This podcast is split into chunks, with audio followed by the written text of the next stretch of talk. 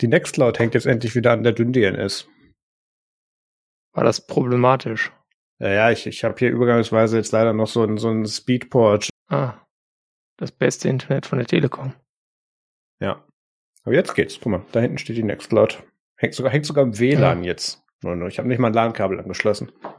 Ja, wir kriegen ja zum Glück demnächst Glasfaser. Da gibt's auch eine interessante Story zu. Ähm, Schleswig-Holstein. Ja, ja, jein. Ähm, bin ja jetzt in Gelting und äh, wir haben hier oben, also wir müssen uns mit mit vier oder fünf anderen Gemeinden eine Postleitzahl teilen. Es gibt ein ungefähres Ver Verhältnis, aber Verständnis für die Größe. Ja, ich kann OpenStreetMap lesen. Ich habe mir das mal angeguckt.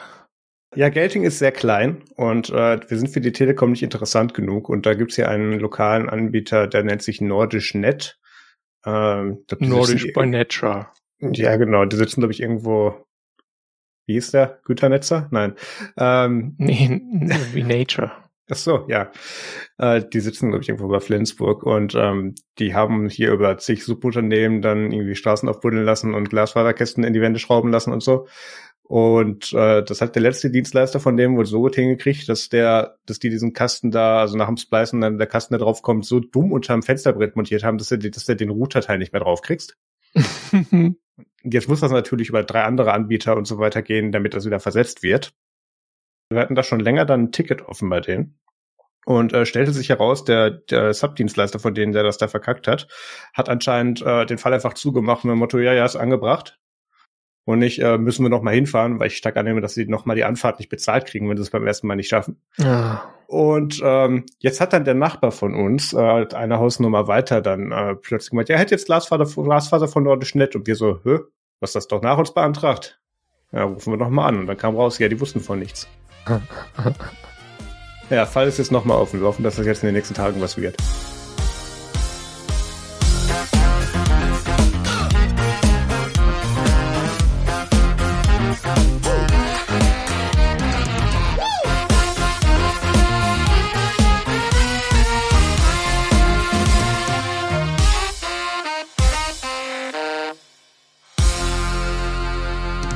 Hallo und herzlich willkommen zu Technik Technik Folge 155. Heute ist der 4. April 2022. Mein Name ist Maus Quabeck und mit dabei ist der Peter Mack.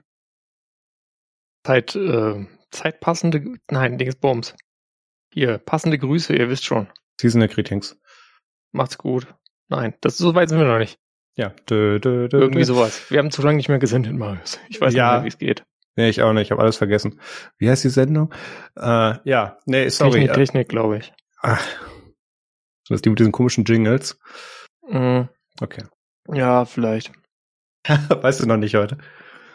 Nee, woher soll ich das wissen? Das ist immer total überraschend. Du musst mir echt das Peter-Soundboard dann doch mal noch basteln.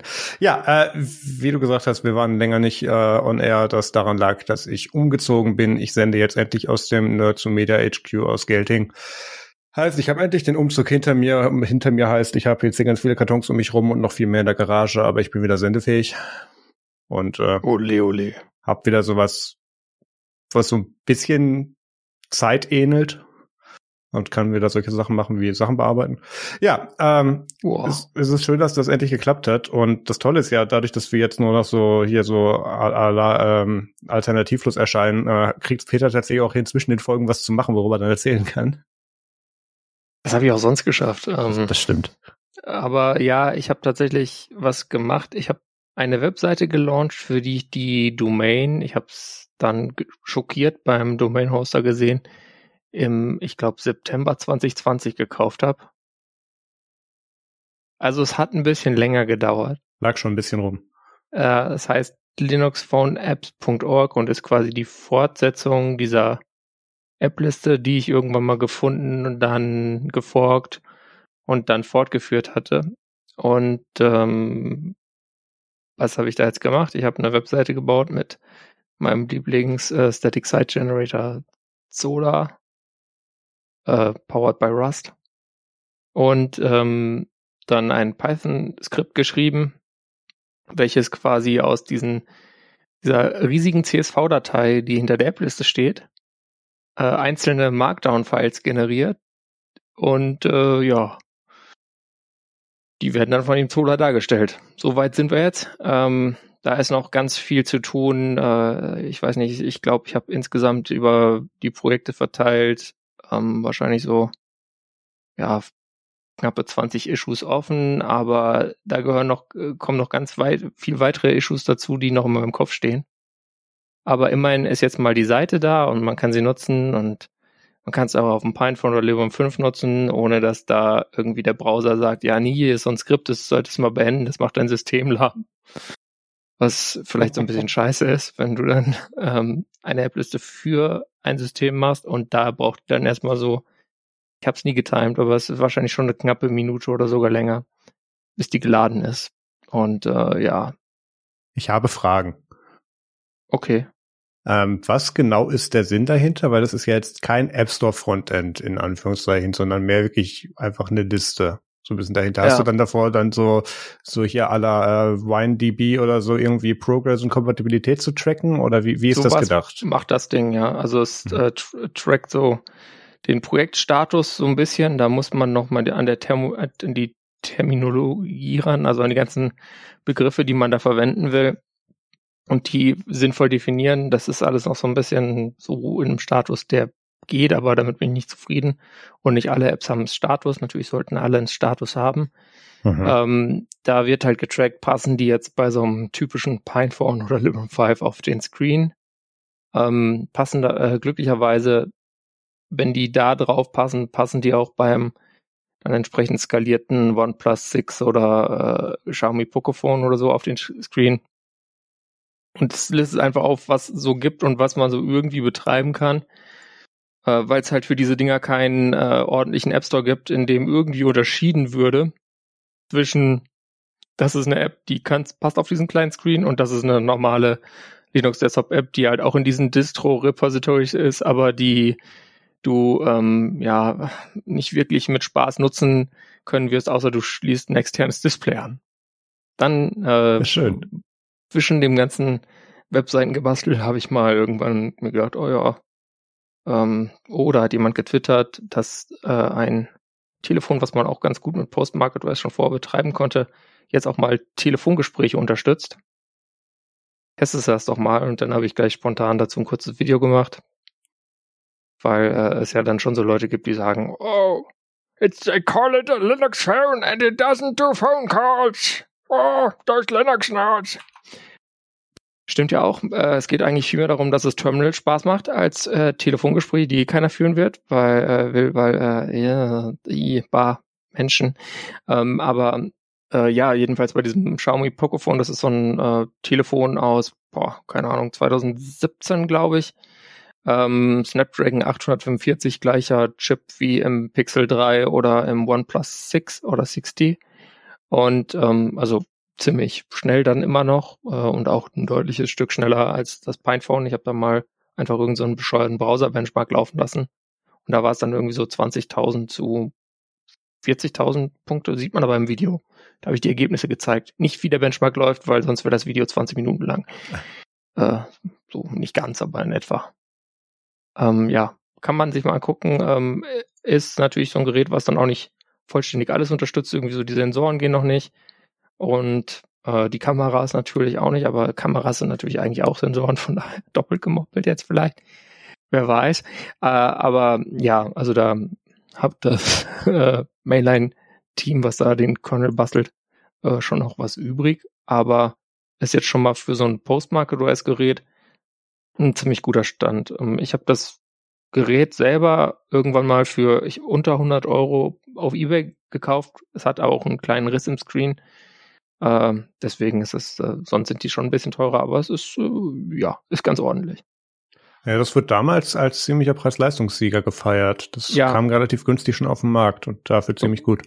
Genau, das war damals, äh, wurde ein bisschen gehypt, weil es so günstig war. Ich meine, das Fiese bei so einem Xiaomi-Gerät ist natürlich der Bootloader-Unlock, der notwendig ist. Ja. Da brauchst du dann irgendwie so ein Windows und so, eine, so, eine, so Ekel-Software von denen, damit das irgendwie geht. Aber das ist auch das, das Schlimmste daran, sage ich mal. Also falls man die Wahl hat beim Gebrauchterwerb zwischen schon unlocked oder nicht unlocked, äh, dann nehmt unlocked, weil dann müsst ihr nicht diese Kacke machen. Marius. Ich. Du hast irgendwas mit Kopfhörern, steht da. Hast du nicht schon genug Kopfhörer? Äh, ja, das Tolle ist, ich, ich behalte die immer noch zum Testen und schicke sie danach wieder zurück an die Presseagenturen. So.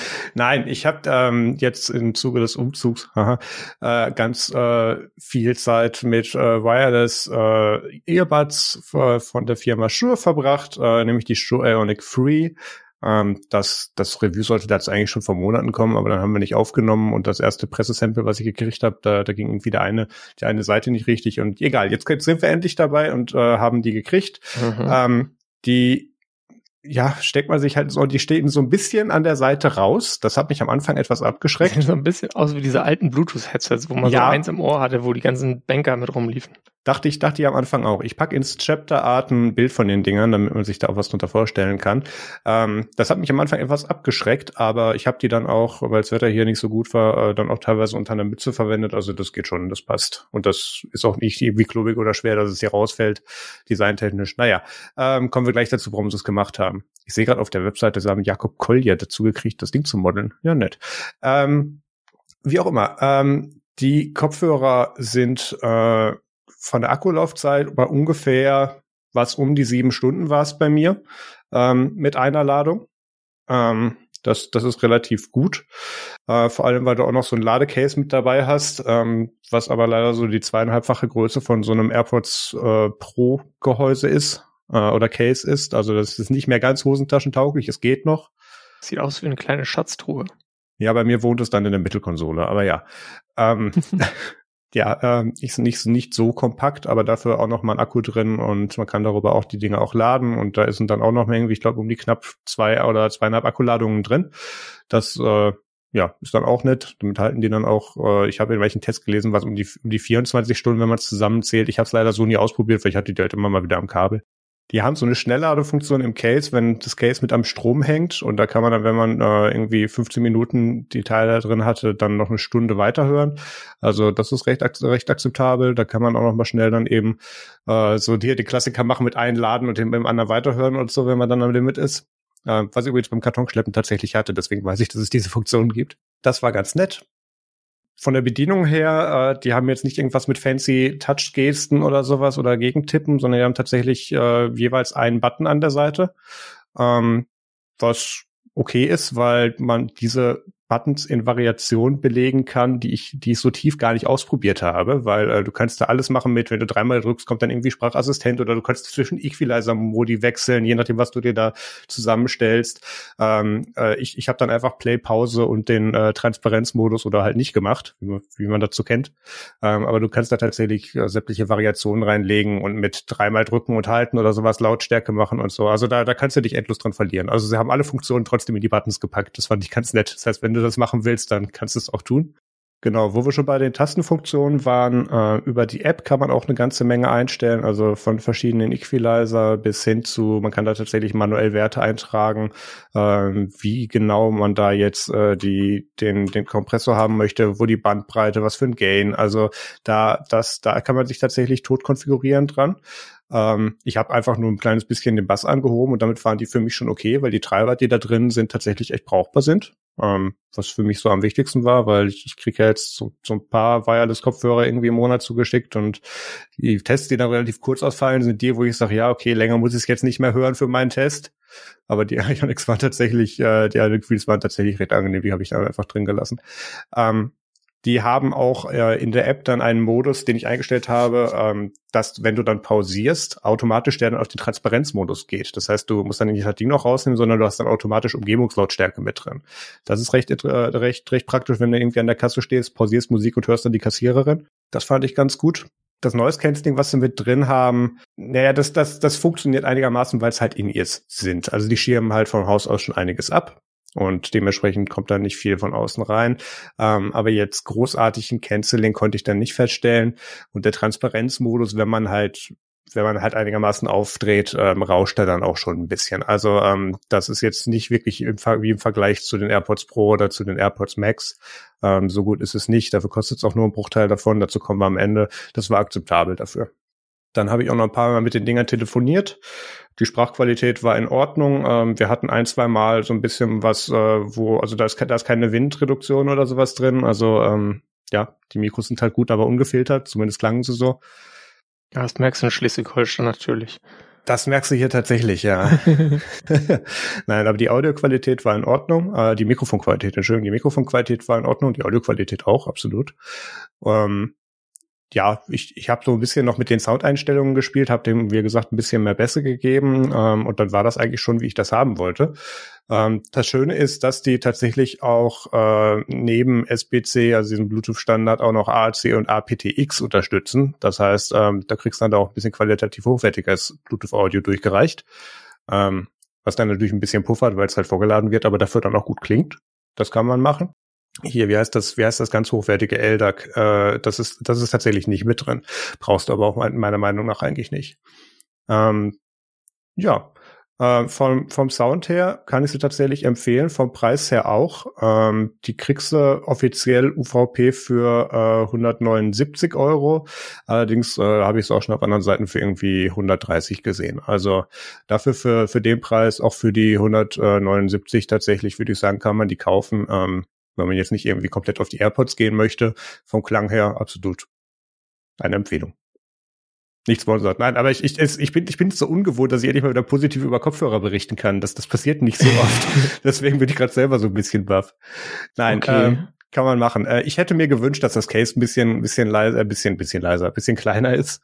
Ähm, mhm. Aber ja, gut, du hast halt da auch diese, diese, diese rausstehenden Teile, also viel kompakter geht's dann, glaube ich, auch nicht ähm, was sie wo gemacht haben, damit sie da ein bisschen mehr Mikrofone reinkriegen, wenn ich es richtig verstanden habe und gesehen habe. Also da kann ich es dann nachvollziehen. Ähm, ich hatte, ich hatte eigentlich auch ein paar witzige Bugs mit dabei.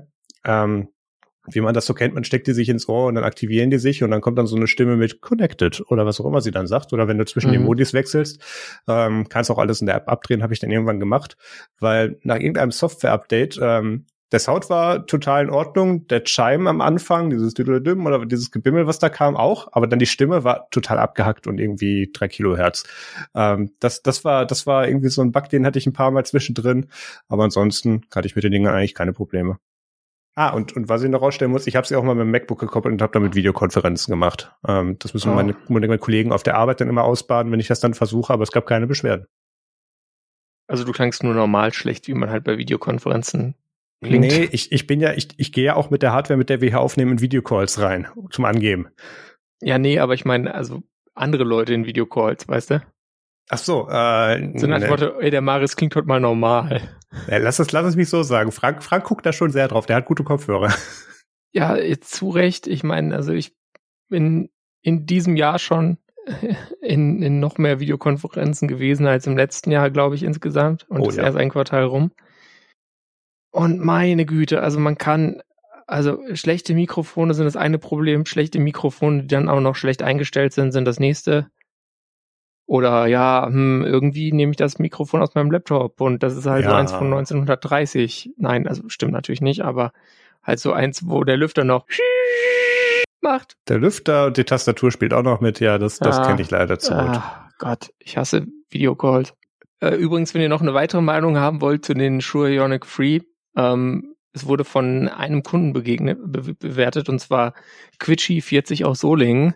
Und äh, hat es ganz kurz gefasst und gesagt, äh, einfach nur geiler geht's nicht. Also, alle Daumen hoch. Das habe ich auch gesehen. Ich war mir nicht sicher, ob wir das ansprechen wollten, damit haben wir es gemacht. ähm, ja. Du schneidest? Nein, das lassen wir drin. Das machen wir. Das ist jetzt als intransparent, wenn wir es dann rausnehmen. Nein, aber ich, wie gesagt, ich, ich habe für den Preis äh, und die lassen, die, die da rauskommen, keine Beschwerden. Also ähm, kann man machen. Und äh, ich, ich bin ja auch schon großer Fan von den Schulmikrofonen, deswegen hat es mich interessiert, was sie mal mit den Kopfhörern machen. Mhm. Ähm, und ja, für den Preis absolut in Ordnung. Stimmt, das ist eine Firma, die weiß ja sogar, wie Mikrofone funktionieren. Ja, wissen sie tatsächlich. Das ist ja, ja. ich hatte ja von denen ja auch schon die, äh, was war es, die MV7X-Serie, äh, die Mikrofone, das hatte ich auch schon im Test, habe ich sogar ein Video zugemacht. Ähm, ja. Oh, jetzt kommt wieder Shure-Fanboy. Ja. Na gut. Ähm, Tja, so ist das halt. Irgendwo muss man ja Fan sein. Ja, das stimmt. Kommen wir zu Feedback und Hausmitteilung. Ja. Steht da. Ne? Ja. Ähm, vor einigen Folgen habe ich ja erzählt, dass ich mittlerweile halbtags oder Teilzeit für die Firma Nextcloud arbeite und da ging es dann los in den Kommentaren mit, hey Marius, da ist so ein Bug, kannst du den mal priorisieren lassen? Und hey, du hast doch so einen guten Draht zur Nextcloud. So ich sag, ja, ich arbeite da.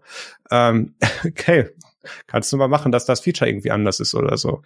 Und ähm, ich erzähle das immer so spaßeshalber, dass, dass ich jetzt hier mir auch den Nextcloud All-in-One-Container aufs Raspberry Pi gepackt habe und damit jetzt hier halt in erster Reihe zu dem Entwickler, den wir da dahinter dran sitzen haben, natürlich sitze und dann sofort die Bugs durchschmeiße. Und ich, ich schreibe die auch nicht alle auf GitHub ähm, und, und reiche die formgemäß ein. Aber wir machen es dann leider doch nicht so, dass wir das hier bei dem Podcast machen. Weil erstens könnt ihr sehr gerne unter dem Nextcloud Podcast kommentieren. Da wird man mich in nächster Zeit dann auch mal hören. Den werde ich teilweise ähm, also bearbeiten werde ich ihn und ich werde mich da wahrscheinlich auch integrieren auf, über die Zeit.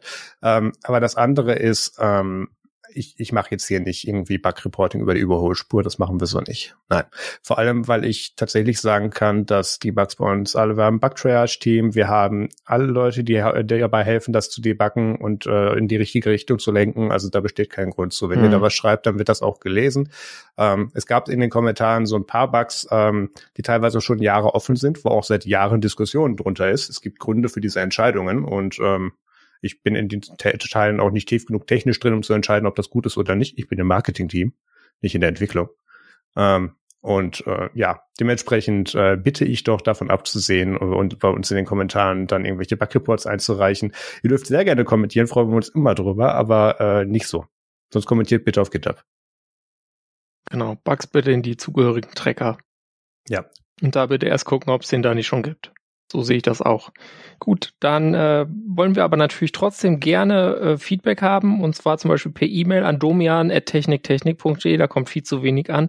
Nur hin und wieder mal so komische äh, Kooperationsanfragen von seltsamen Sachen, die wir da nicht eingehen. Ähm, dann könnt ihr natürlich ganz einfach, wie Mario schon gesagt hat, auf techniktechnik.de unter dieser Folge kommentieren oder in unseren Telegram bzw. Matrix-Chat unter techniktechnik.de slash chat kommen. Und dann könnt ihr da irgendwie lustige Sachen posten und uns nerven. Oder ihr seid einfach nett, Leute. Das wäre besser. Ja. Also wenn ihr euch entscheiden müsst, dann, dann seid bitte nett. Danke. Und damit fangen wir jetzt äh, endlich mal mit dem eigentlichen äh, Podcast hier an. Und zwar Follow-up. Hey. Ja, äh, vor circa zwei Wochen, wenn wir das hier aufnehmen, gab es so ein paar, ja, ich will es nicht Leaks nennen, aber jemand hat auf Reddit ähm, erzählt, dass er sich bei einer Technologiefirma beworben hat und äh, von dem Interviewprozess so abgeturnt war, dass er das unbedingt auf Reddit äh, kundtun musste. Ähm, ich habe irgendwann mal auf der Arbeit so, so ein Real-Life-Retweet da gekrönt nach dem Motto, mit alle unzufriedenen Menschen sind auf Reddit und sie werden es dir erzählen, irgendwie so. Ähm, und da kam dann raus, dass die Firma Canonical, ähm, die Firma hinter Ubuntu Linux und einigen anderen Produkten, äh, sehr interessante äh, Kriterien hat, wie sie diesen Interviewprozess durchgehen. Ähm, zum einen, dass du da immer so ein am Anfang erstmal so gefühlt 100 Seiten schreiben musst äh, und über deine Personalität, äh, Personality schreiben musst mit hier und was, wo waren deine Stärken in der Schule, was findest du herauszustellen. Ähm, da musst du noch so Personaltests machen und das ist irgendwie erst Stufe eins von irgendwie fünf Schritten in diesem Prozess und ähm, das ist auf der einen Seite nicht unbedingt ungewöhnlich, dass Teile dieser oder dass einzelne dieser Schritte in, in Bewerbungen oder Interviewsituationen angewandt werden. Was aber sehr ungewöhnlich ist, dass du die alle zusammenschmeißt, weil ähm, du damit eine ganze Menge Leute einfach schon per Default rausfilterst, was garantiert auch einer der Sinn, äh, der Sinn dahinter ist. Äh, aber zum anderen tust du damit ganz viel Talent auch eben äh, sehr schnell und äh, sehr unvorteilhaft aussortieren. Also ich kenne einige Canonical, äh, Canonicals und Ex-Canonicals, die sagen, wenn sie sich jetzt nochmal für ihre Stelle bewerben müssen, sie würden sie nicht kriegen. Solche Sachen. Und dann äh, mhm. äh, gibt's gibt's da auch noch so dieses dieses harte Limit, wo sie ja sagen, du brauchst unbedingt einen Bachelor. Und ähm, mhm. das kann einer, und ich, ich sage jetzt bewusst nicht, von wem das ist. Ähm, das ist eine Person, mit der ich bei Canonical befreundet bin, die hat einen Bachelor irgendwie in Archäologie. So, und die hat es jetzt dann damit dann durch den Interviewprozess geschafft. So. Läuft. Ja. Und keinen technischen Hintergrund davor gehabt. Aber ist auch egal. Ähm, das, da gab es groß... Teufelchen und so, oder? Archäologie. Da graben die die Paketformate aus. Ja. ähm, das, das wurde alles etwas aufgeblasen. Ich, ich kann das durchaus nachvollziehen, dass wenn man diesen Prozess da sieht und da aufgeschlüsselt, also es ist, ihr müsst tatsächlich mal auf den Link in den Shownotes dazu klicken. Das ist wirklich, und hier ist nur die erste Seite und nur Schritt eins, was du da machen musst und was du da alles beschreiben musst und irgendwie 100 Seiten bitte darüber und ähm, dann machen wir noch einen Person Personality-Test und EQ-Test oder sowas und dann kommst du vielleicht in die nächste Runde und so weiter.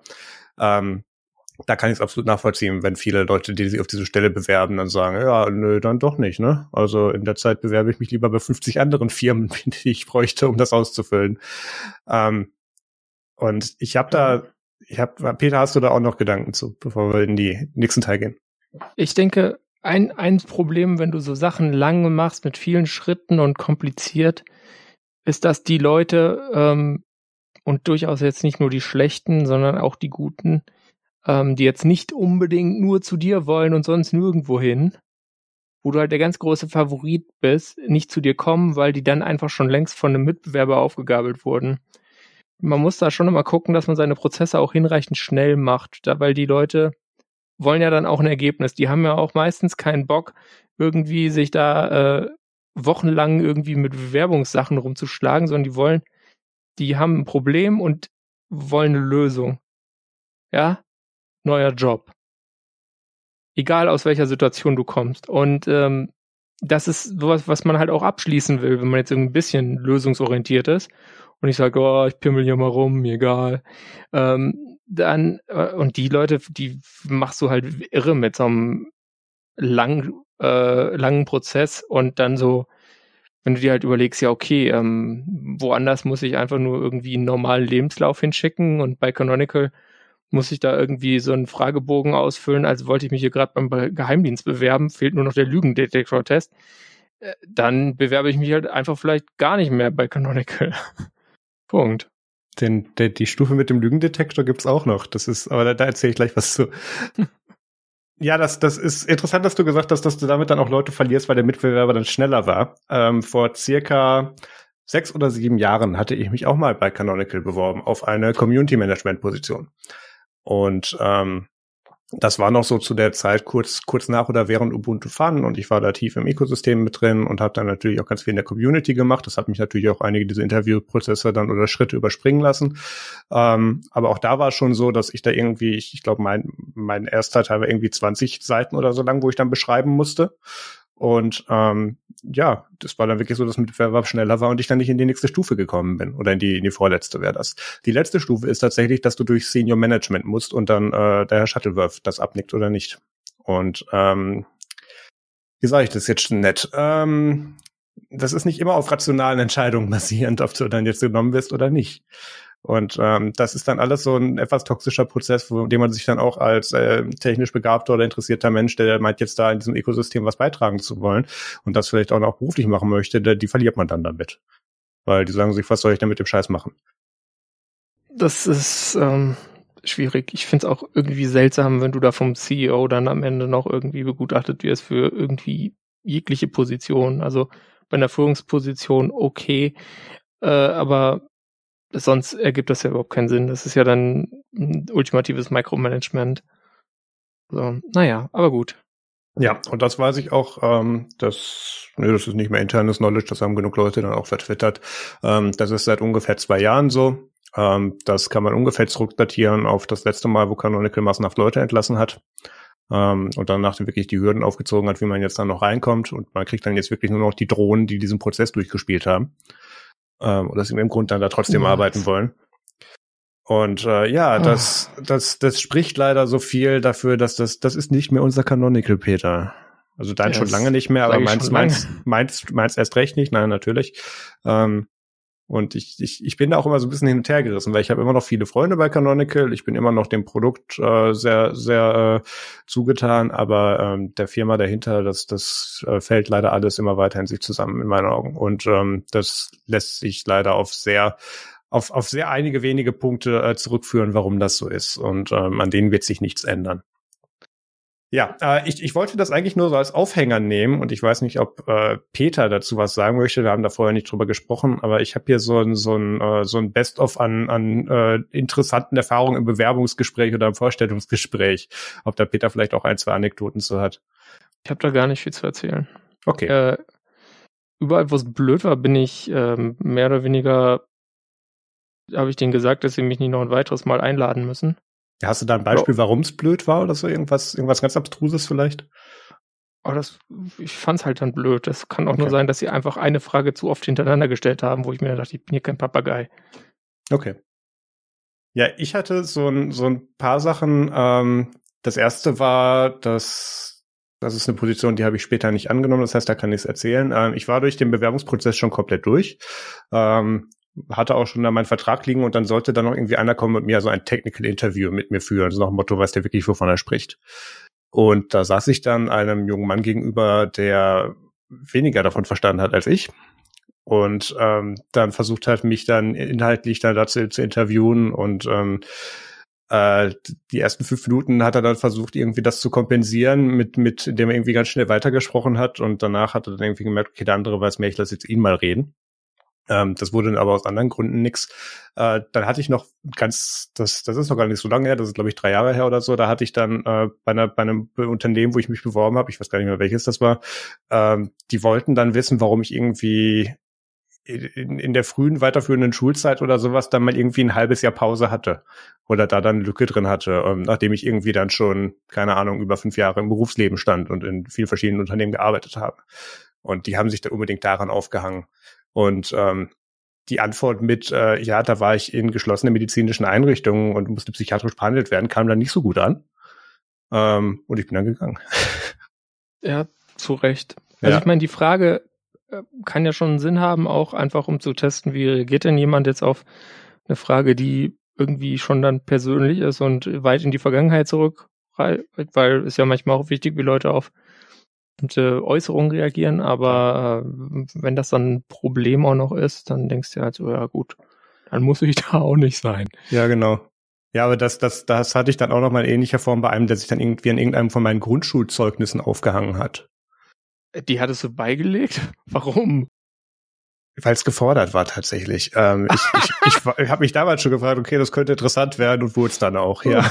Du hast dich trotzdem beworben. Nein, das, das war ja so hier bei der Arbeitsagentur bist du dann ja verpflichtet, dich auf Stellen zu bewerben, auch wenn du da gar nicht hin willst. Ja. Ja, ja, ja. Ja. Stimmt, da macht man sowas. Da bewirbt man sich auch bei Canonical. Da sagt man ja, okay, ich setze mich da jetzt drei Stunden hin und fülle den Scheiß aus. Kommst du nicht mit hin. Ich habe mit Leuten, die sich in letzter Zeit bei Canonical beworben haben oder auch bei Canonical dann drei weggegangen Wochen. sind, ja, der Interviewprozess geht manchmal über einen Monat. Und ähm, wenn du jetzt irgendwie zwischen Job stehst und dann vielleicht der letzte, äh, der letzte Jobwechsel oder dieser Jobwechsel nicht unbedingt geplant war, die, diese Zeit haben Leute nicht, die nehmen dann ein anderes Angebot. Also ja, ähm, du verlierst halt einfach zwischendurch die Lust. Ja, absolut. Und ähm, dann auch bei, äh, bei Leuten, die, die ganz klar an, an dieser Firma und an dem Produkt dahinter interessiert noch emotional investiert sind, denen dann sowas in den Weg zu schmeißen, das, das ist dann doch sehr interessant. Also ähm, das zeigt so ein bisschen, wie sich dann auch diese Richtung anscheinend ändern soll, ähm, die Canonical da einschlägt. Ja, viel Glück damit, ne? ja, wer sich da bewerben möchte und durchkommt, äh, schickt uns doch bitte den Walkthrough Guide und dann äh, so. Nein. Genau, macht, macht mal so ein YouTube Speedrun Video dazu. Ja, genau. Ähm, oder auf Twitch, meinetwegen. Ähm, ja, kommen wir zu etwas, was äh, man irgendwie an Canonical anknüpfen könnte, weil Canonical hat ja mal so ein mobiles Betriebssystem, dann haben sie es beerdigt. Und unsere Lieblingsfreunde von Mozilla, die hatten ja auch mal so ein mobiles Betriebssystem und haben das äh, sogar noch vor Canonical wieder beer beer beerdigt. Das ging dann noch so ein bisschen weiter, also das war Firefox OS und das ging dann noch so ein bisschen weiter als B2G OS und lebt dann heute weiter in so Krempel wie äh, KaiOS auf so ja, Smartphones ohne, also ja, nicht, Smart, nicht Smartphones, so Telefon mit Tasten und einem kleinen Bildschirm, Feature-Phones, aber die haben auch nicht wirklich viele Features. Naja, egal. Äh, also so Graffel, wie man es früher hatte halt. Auf heutig mit LTE und so. Da läuft KaiOS drauf. Könnt ihr auch einfach googeln, dann wisst ihr, was für Geräte das sind. Ähm, also irgendwie läuft das weiter. Und jetzt gibt's ein neues Projekt, was ich gedacht habe, hey, hier, das Web ist ja ganz toll. Und ähm, das heißt Carpiloon. Äh, das ist ein Mischwort aus Capybara, das ist dieser, dieser Riesennager, und Loon, das ist ein Vogel. Und ähm, da geht's natürlich um Web-Apps und Technologies. Und äh, das kann man jetzt auf so ein paar Smartphones auch laufen lassen. Also man kann es auch auf äh, Desktop-Rechnern laufen lassen. Ähm, aber es gibt halt ein äh, Image fürs Pixel 3a und ein Generic System Image, was auf allen Android-Phones läuft, die das unterstützen. Aber es gibt jetzt auch quasi Debian-Pakete für das PinePhone Pro und Purism Librem 5. Ähm, sofern man darauf Mobian nutzt, kann man das dann installieren und äh, dann quasi den eigentlichen Desktop deaktivieren und dann das aktivieren und dann äh, bootet man da rein. Und ich habe das auch mal ausprobiert. Das meine lustigen, mein komischer Tweet dazu wird dann auch äh, in dem Post, den wir verlinkt haben, gezeigt. Äh, müssen wir mal gucken, wohin das führt. Also ne, telefonieren kannst damit jetzt noch nicht. Ähm, WLAN ähm, geht, ne, aber Bluetooth, äh, GPS, keine Ahnung. Also es ist, da ist noch, das ist noch viel Arbeit. Äh, ein bisschen besser sieht's wohl auf Android aus, äh, aber das habe ich nicht probiert. Ähm, ist vielleicht ganz nett, wenn, wenn ihr Firefox OS irgendwie vermisst, äh, dann schaut euch das mal an. Ich finde es ja irgendwie lustig, dass manche Sachen dann nie sterben. Ja. Kommen wir von einer Software-Nische in eine Hardware-Doppelnische. und zwar ähm, so seltsame Terminal-Handhelds, die irgendwie so ein äh, knapp 7 Zoll äh, 24 zu 9 oder 16 zu 6 Display haben äh, eine kleine Tastatur darunter und einen thermischen Drucker. Das ist das ähm, Clockwork Pi DevShirm. Das kennt ihr vielleicht schon. Also wir haben darüber nicht geredet, aber hin und wieder kam das mal irgendwo auf. Ähm, das ist so ein Gerät, ähm, was quasi ums Raspberry Pi Compute Module 3 gebaut wurde und für das es mittlerweile dann auch zwei weitere äh, ARM System on a Modules gibt, die man da reinstecken kann. Und jetzt gibt's halt auch eins und deswegen Doppelnische ähm, mit Risk 5. Da ist dann der All-Winner D1 Chipsatz drauf. Das, der hat zwei Ali Cores von Alibaba. Oder war es ein Single Core? Nee, ist ein Single Core von Alibaba und äh, ja, keine GPU, aber ein Videobeschleuniger. Ähm, ja, muss man mal gucken, ob man damit was machen kann. Falls ihr aber jetzt nur so ein äh, Trägerboard fürs Raspberry Pi Compute Module 3 habt und mit RISC-V spielen sollt, wollt, dann kann das auch für euch interessant sein, weil ähm, Clockwork verkauft dieses RISC-V ähm, System on a Module auch separat für 29 Euro. Das äh, 29 Dollar. Das Ding sonst hat eine ziemlich lange Lieferzeit. Ich weiß jetzt gerade gar nicht, wie lange, ein paar, also kommt jetzt nicht dann irgendwie in der nächsten Woche aber jetzt auch nicht so lieb um fünf mäßig, so nach 1614 Tagen. ähm, äh, so war es bei mir. Ähm, äh, und ja, äh, ist, äh, ja, keine Ahnung. Also ist vielleicht ganz interessant, ähm, aber äh, es gab dann einen längeren Hacker News äh, zu dem Board und da wurde auch gesagt, ja, hm, das hat jetzt aber noch nicht die neue Risk 5 Vector Instruktion, die man eigentlich haben will ja, es ist immer so bei Sachen, die so irgendwie so langsam sich entwickeln, dass man da immer das nächste haben will. Ja, wenn man dann ganz schon bei, bei RISC 5 gibt, dann ist jetzt auch noch das äh, ähm, Singleboard-Computer-Ding Star 5 Vision 5, über das wir mal gesprochen haben, verfügbar. Das hat einen Dual-Core, ist sonst aber auch jetzt nicht so besonders, ist so 180 äh, Dollar, meine ich, kostet das, ähm, hat aber eine Performance wie vielleicht so ein Pi 3 naja, äh, wenn man unbedingt mit Raspberry spielen will, denke ich, ist das was, sonst äh, wartet man auch da vielleicht noch besser. Und dann habe ich noch einen weiteren Artikel reingenommen, einfach, und zwar, weil das vielleicht ein ganz gutes Zeichen ist, und zwar hat diese Risk-V-Organisation jetzt mal äh, Maßnahmen unternommen oder unternimmt Maßnahmen, um zu, dafür zu sorgen oder zu, oder zu versuchen, dass diese Architektur nicht so total durcheinander fragmentiert und man da dann schon irgendwie so ein Level erreicht, dass dann auf verschiedenen Chips auch die gleichen Binaries laufen, was halt schon irgendwie wichtig wäre. Äh, auch damit das jemals irgendwie was wird, was man einsetzen will. Außerhalb von äh, Embedded, Embedded Controllern in Western Digital Festplatten oder so. So, das war jetzt der Ausflug in die Doppelnische. Ähm, Habe ich erwähnt, dass das Ding so einen Thermopapierdrucker hat, dieses DevTerm? Also crazy shit. Hast, hast du gesagt? Das habe ich tatsächlich gar ja. nicht ganz verstanden, was man damit macht. Ja, da kannst du dir seinen Kassenbon selber ausdrucken. Ich Aber weiß schön. es nicht. Okay, wunderbar. Aber ja, vielleicht doch als Kassensystem könnte man es damit einsetzen. Ne? Bräuchte es nur noch einen Nummernblock daneben. Hm. Ja, ich bin überzeugt. Ja, oder was ist ich, ähm, wenn du deine ähm, deine GitHub-Issues, wenn die reinkommen, wenn du die dann automatisch ausdrucken willst, dass du die auf so Zettel hast, dann kannst du die an eine Pinwand heften. Ja, sowas. Aber der Anwendungsfall ist sonst, ja, ist irgendwie zweifelhaft. Gut. bleiben wir in der Linux-Nische. Ähm, weil natürlich läuft auch auf diesem DevTerm dann irgend so ein Linux. Ich glaube, es ist, äh, ich weiß gar nicht mehr, was es war. Auf dem Vision 5 läuft auf jeden Fall so ein Fedora mit XFCE. Also, uh. Also XFCE. Ähm, ja, jedenfalls GNOME. GNOME 42 ist draußen. Ähm, da geht's jetzt mal äh, wieder voran. Ein neues Release kommt jetzt so langsam in die Distros irgendwann rein in der nächsten Zeit. Das ist jetzt in der Fedora 36 Beta. Es wird mit dem Punkt 1, also 42.1 Release in Arch Linux landen. Ähm, das dauert aber, glaube ich, auch noch Wochen unter Umständen. Und ähm, kommt sonst halt jetzt so, Debian Sit könnte es jetzt auch schon holen.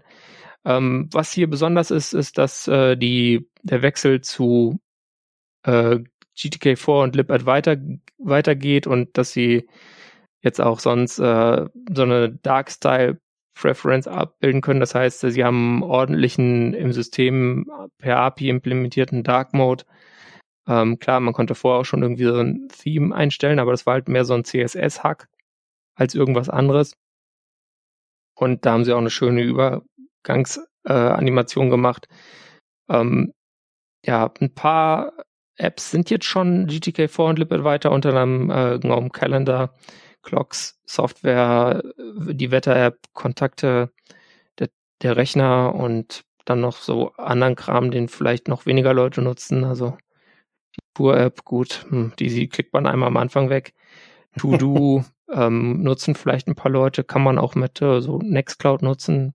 Da synchronisieren sich die Tasks auch dann mit ähm, oder ja den Disk Usage Analyzer, wenn man eine zu kleine Festplatte oder SSD hat. Ähm, der Rest ist aber dann noch schon viel äh, GTK 3. Also zum Beispiel, wo es ganz groß auffällt, ist äh, Nautilus, der File Manager, äh, ist noch quasi alt. Und dann, was dann eher so eine Nische ist, vielleicht äh, der GNOME Web Browser, der eigentlich mit GTK4 äh, dann auch echt ein Performance gewinnen wird, einfach durch die bessere Grafikbeschleunigung, die damit möglich wird. Ähm, der ist auch noch in diesem Release äh, GTK 3. Das hoffen die, dass sie das bis GNOME 43 hinbekommen, den vollends äh, rüberzuheben. Aber ich habe es so ein bisschen genutzt, äh, unter anderem hier auf dem Pinebook Pro. Ähm, was natürlich auffällt, ist, dass es visuell dann inkonsistent ist. Es ist so ein bisschen, ja, eine Verschlechterung, weil einfach diese LibAdWriter-Apps, ähm, sieht man auch in dem verlinkten Post, äh, schon ein deutliches Stück anders aussehen, als wie jetzt GNOME zuletzt aussah. Ähm, da passt es einfach dann auch farblich nicht so ganz zusammen. Also die sind heller im, hell, im hellen Modus und dunkler im dunklen Modus und halt flacher vom Design her. Da kann man theoretisch, äh, wenn man die, wenn ein, wenn einen die Farben stören, kann man einfach eine Environment Variable setzen, äh, GTK underscore Theme gleich Add weiter mit großem A und dann ist das behoben, aber so richtig Konsistenz wird es dadurch auch nicht. Das sind jetzt einfach die Schmerzen des Wechsels äh, der Toolkit-Generation und äh, ich denke, spätestens bis GNOME 44 ist man dann damit durch und dann ist alles wieder schick. Ich fand den Post tatsächlich sehr interessant. Ähm, einerseits, da ich mich jetzt ja auch mit auf der Arbeit mit so Release-Blog-Posts und sowas dann rumschlage, äh, konnte ich da einiges mitnehmen. Sie haben da sehr schöne Screencasts mit reingemacht und äh, auch tatsächlich zu, zu, zu dem Feature, was ich tatsächlich am, am besten finde, das neue Screenshot-Tool, was sie drin haben. Ja. Ähm, kann jetzt auch dann so dynamisch, also du drückst einfach nur noch die Print-Taste und dann äh, dann fragt es dich, beziehungsweise dann gibt's halt so ein leichtes äh, Pop-up äh, oder Pop-over, wo du dann auswählen kannst, ich hätte jetzt gerne entweder einen Screencast oder einen Screenshot und ich möchte das vielleicht über dieses Area machen oder ich möchte dieses ganze Fenster machen und da kriegst du auch eine Vorschau angezeigt. Ähm, das geht dann in die Zwischenablage, wo du oder wo du es halt sonst einstellst oder so. Und ähm, das, das sah schon tatsächlich ziemlich gut aus. Ähm, ich ich habe ja über die Jahre auf Linux auch irgendwie alle möglichen Screenshot-Tools mal durchprobiert, die dann auch, ich weiß noch, unter Solus hatte ich dann eins, was dann automatisch automatisch auf meinen äh, auf meinen äh, vorkonfigurierten FTP-Host dann Sachen hochgeladen mhm. hat und mir dann den Clip dazu für andere zum Teilen in die Zwischenablage geschoben hat und so. Aber das, das sieht hier schon echt ziemlich gut aus, dieses Screenshot-Tool. Das, das hätte ich ganz gerne auf dem Mac tatsächlich. Ja. Der, der neue Texteditor ist auch ganz nett. Der heißt GNOME Texteditor, der ist Den habe ich auch gerade an der Seite, um mir so kleine Notizen reinzuschreiben. Der sieht deutlich schicker aus, als G-Edit jemals aussah. Ja, das, das, das, das, das weiß ich nicht. Das ist so, ähm, einerseits fände ich schön, dass sie da jetzt automatisch Speicher drin haben und so. Und irgendwie dann auch so Temporary Files anlegen. Das heißt, wenn irgendwie die Maschine zwischendrin crasht, mhm. ist es halt nicht weg, sondern du kannst es dann wieder rausporkeln. Das ist wahrscheinlich, nee, ist auch kein XML, das wird einfach Klartext sein. Ähm, und äh, ja, aber G-Edit habe ich, hab ich damals eigentlich schon ziemlich gut gefunden. Also ich, ich bin gespannt. Weil Gedit hatte, hatte gegen Ende auch echt viel mit Syntax-Highlighting und, und Plugin, äh, Plugins, die da reinmachen konntest und so. Also das konntest du für einen doofen Texteditor echt gut aufbohren. Das stimmt. Da, da natürlich alle Features äh, schnell wiederzubringen, ist wahrscheinlich gar nicht mal so möglich. Es hat schon Syntax-Highlighting so, wie es ist. Ähm, jedenfalls für einiges und äh, ich weiß gar nicht, wie es da mit einer Plugin-API aussieht. Ähm, keine Ahnung. Sonst haben sie natürlich jetzt auch mit GNOME Builder irgendwie eine richtige IDE irgendwie, die sie im Projekt haben. Von daher ist die Frage wieder der Fokus ist, aber das Problem war bei G-Edit einfach, dass zuletzt die Entwicklung nicht mehr so richtig voran war und es ja. zunehmend so in so einen Status von unmaintained rutschte. Und dann musst du halt gucken, äh, ob du jetzt den Rewrite auf der Codebasis, also die Anpassung auf der alten Codebasis machst oder ob du sagst, ja, nee, komm, wir wollen das eh alles eigentlich mal neu und schick machen. In dem Fall war die, die Entscheidung Richtung, ja, wir machen das mal neu und schick. Ja. Terminal ist auch neu, heißt jetzt Console. Ja, das ist ein abgespecktes Ding. Das ist quasi ähm, das, was man als Kings Cross oder KGX kannte vorher. Das ah. kennt man also, wenn man Linux-Telefone mit Forsch nutzt, kennt man das schon lange. Das ist jetzt dann zu Console geworden. Ähm, ist aber noch eine GTK3-App, weil äh, die äh, VTE-Library noch ähm, die Terminal Library noch nicht äh, GTK4 konnte, zu dem Zeitpunkt, wo sie es entscheiden mussten. Ja, da, da sind dann jetzt solche tollen Features drin wie Overlaid Scrollbars, die ich irgendwie nie so geil fand, aber ja. Ähm, ja, also das, mit der, mit der Fensterdekoration habe ich mich ja bei Terminals eigentlich noch nie irgendwie großartig beschäftigt, weil meistens das, der Inhalt relevanter war. Das, das ist ein ziemliches, ziemlicher Quatsch. Ich verstehe den Konsolwechsel jetzt auch nicht so ganz. Was daran nett ist, es ist, also es hat weniger Features, weniger Einstellungen, das mag man bei GNOME ja, kann man zu stehen, wie man will. Ähm, ich finde es manchmal ganz gut, weil äh, Fokus hilft, wenn man Sachen gut machen will. Äh, was dabei ganz nett ist, du siehst an der Fensterleiste, siehst du, ob du da gerade in einer SSH-Session bist, ob du gerade was als Root ausführst oder nicht. Also wenn du was als Root ausführst, zum Beispiel wird das rot, oben diese Leiste, mhm. ähm, oder ähm, wenn du über SSH verbunden wirst, wird es, glaube ich, lila. Also das sind schon so Sachen, die sind ganz praktisch, weil man dann auf einen Blick Sachen schnell entscheiden, äh, unterscheiden kann. Ja, da, da muss ich jetzt tatsächlich wieder die Linux Hardcore Nerdkeule schwingen. Äh, das, das hatte man ja in, in nicht Thermux, was war denn das? Termmaster, ich weiß es nicht mehr. Das konnte man sich damals ja oder mit ZSH dann auch oder mit Fishtail dann auch selber basteln. Ähm, ja, natürlich. Aber das, aber ist, das schön, ist jetzt was, was, was GNOME ja. Terminal nie hatte. Und da ja. geht halt jetzt dann die ganze wie heißt denn das da oben? Die ganze dicke Fensterleiste halt. Dekoration. Wo alles drin steht. Die Client-Side Decoration äh, wird halt dann komplett farbig. Ja, und, und die, die äh, Puristen, die das anders haben wollen, machen es eh. Von daher ist es ja schön, dass es jetzt im Default auch drin ist. Ja. Für alle, die das nicht machen, kriegen es dann auch. Ja, ansonsten die üblichen Performance Improvements, äh, hier der Videoplayer, ähm, ist da eigentlich noch Totem hinter? Ich habe da schon lange nicht mehr reingeschaut. Ähm, ah, Peter nickt. Ja. Ähm, wenn man wenn man alle G-Streamer-Plugins installiert hat, dann funktioniert es einigermaßen. genau. Ah, der Grund, warum VLC immer noch Linux Linux kriegt. Ja, ähm, ist nicht wahr. Aber äh, das war damals so, das war damals so die, der, der Grund eigentlich, warum man dann immer gesagt hat, ach, ein Default Videoplayer schön, wie kriege ich den weg? Der Grund, warum faule Leute sagen, ah komm, ich nehme MPV. Ähm, Ja, weil es weniger, also es ist schneller installiert, als du da dann rausgefunden hast, was für Packages du jetzt da noch installieren musst, damit das Ding jetzt mal das abspielt, was du abspielen willst. Ein Feature, was ich noch gut finde, ist, dass er jetzt tatsächlich äh, VNC mit RDP ersetzen, also Remote Desktop Protocol. Ähm, da gab's ja schon länger so ein Shortcut, wurde dann über, ich glaube, irgendwie, das, im Grund war das im Sharing-Panel mit drin damals auch schon, wurde dann einstellen können, das darfst du über Remote dann connecten, lässt er das zu mit dem User. Und das haben sie jetzt alles integriert und machen das über RDP und ähm, machen da auch so diese schönen Sachen, dass dir der ganze lokale Server dann da schon mit der Einstellung dann kommt und haben das in ein schönes UI gepackt. Das ist immer so, das, das kriege ich ja immer mit, wenn ich irgendwie mit meinem Raspberry Pi irgendwas mache. Das ist immer so mhm. frickelig, dann bis das steht. Und äh, hier einfach mit RDP ähm, RDP ist halt, ist halt abgehangen. Das ist, das, das, das ist ganz gut da drin. Ja. Ja. Das ist auch ganz nett. Ähm, ansonsten, was man auch nicht unterbewerten darf, ist halt, äh, dass mit diesem Release dann auch dieses Lippert weiter, von dem ich schon gesprochen habe, stabil ist. Und das ist einfach eine Bibliothek, die die äh, GNOME Human Interface Guidelines halt implementiert. Das heißt, da hast du dann halt auch bestimmte Widgets drin, die du dann halt verwenden kannst und die diese ganzen neuen Apps auch fleißig verwenden. Ähm, das ist quasi die Fortsetzung von diesem Lipendi, was Purism fürs äh, Librem 5 eigentlich angefangen hatte. Ähm, für halt GTK4 und das ist was, was natürlich andere Distributionen wie Elementary, über die wir gleich sprechen, jetzt eh schon die ganze Zeit hatten. Die haben ja dieses Granite, äh, damit sie einfach, ein, damit Leute relativ einfach äh, visuell konsistente, schöne Apps erstellen können. Und sowas hat GNOME jetzt auch endlich mal. Und ich glaube, das ist eine ganz gute Entscheidung, wird äh, ja, es einfacher machen, da visuell ansprechende und gut funktionierende Apps zu designen und damit das Ökosystem beleben, ja. Es ist auch nach längerer Zeit mal wieder ein GNOME-Release, wo ich sage, den würde ich mir ganz gerne mal anschauen. Und äh, das wird dann wahrscheinlich auch auf dem Pinebook Pro passieren. Gucken wir mal. Da läuft es einigermaßen, ne? Also ist halt nicht schnell, aber das liegt, liegt nicht an GNOME. Ja. Aber nicht alles ist gut. Ja, nicht alles ist gut in Linux-Land. Äh, bei Elementary OS ist äh, Trouble in Paradise, nein.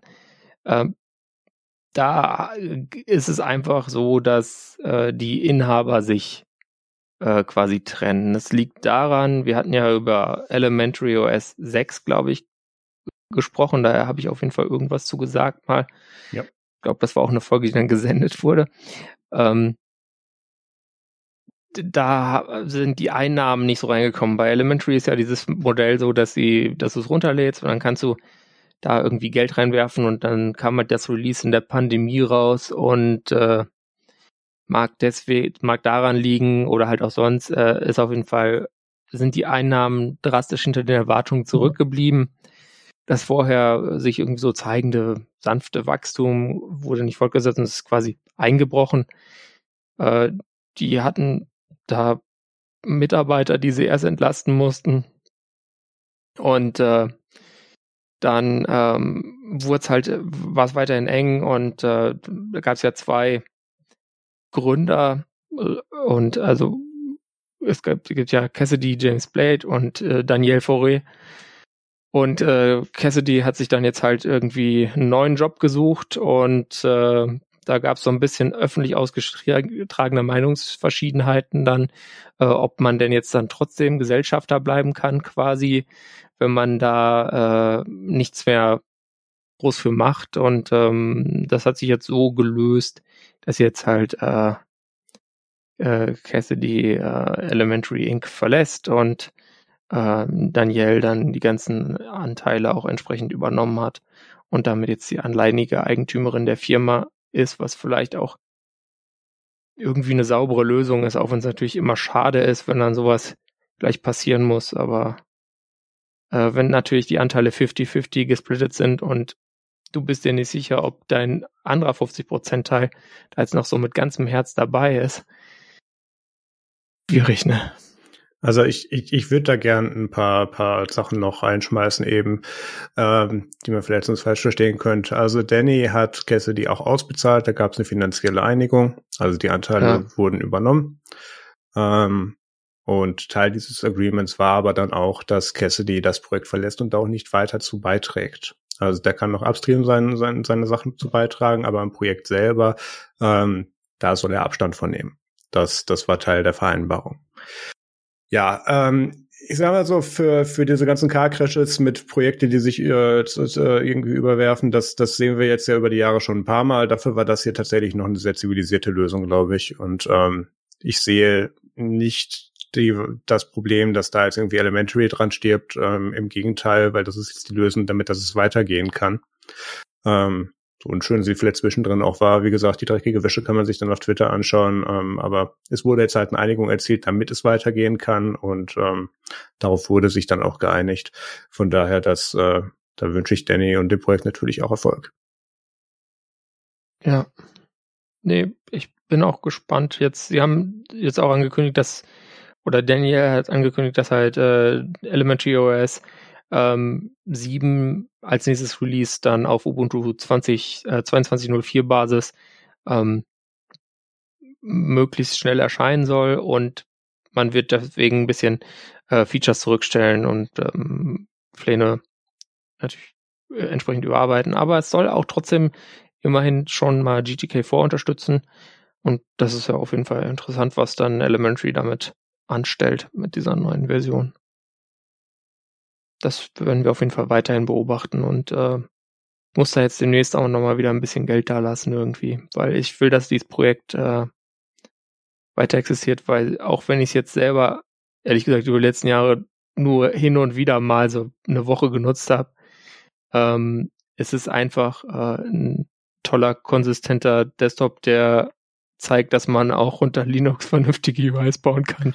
Nicht, nicht nur das, auch sind sie neben den ähm, drei, vielleicht optimistisch gesagt vier anderen großen, ähm, die einzigsten jetzt Underdogs, die tatsächlich da auch ein kommerzielles Modell mit drin haben, was jetzt äh, gut äh, dem, der Berichterstattung nicht ganz so gut funktioniert, aber was zumindest ansatzweise Erfolg hatte, dass sich so ein Projekt auch finanzieren mhm. und rentieren kann damit.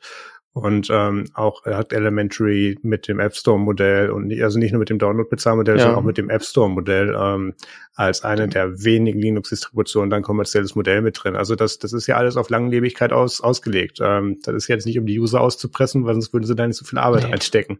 Nee. Von daher, das, das ist schon was, da würde ich mir wünschen, dass es da in der Richtung auch weitergehen kann, damit der Linux-Desktop auch kommerziell interessant bleibt gerade Pay What You Want ist, ist eine super Sache, um einfach dazu vielleicht äh, das zu schaffen, dass Leute nicht irgendwie irgendwann sagen, ja, ich krieg, ich habe ja diese App geschrieben, es hat mich viele Stunden gekostet, die dann nochmal fit zu machen für den Release, dann war ich am Anfang begeistert und jetzt eigentlich nerven mich diese User nur noch.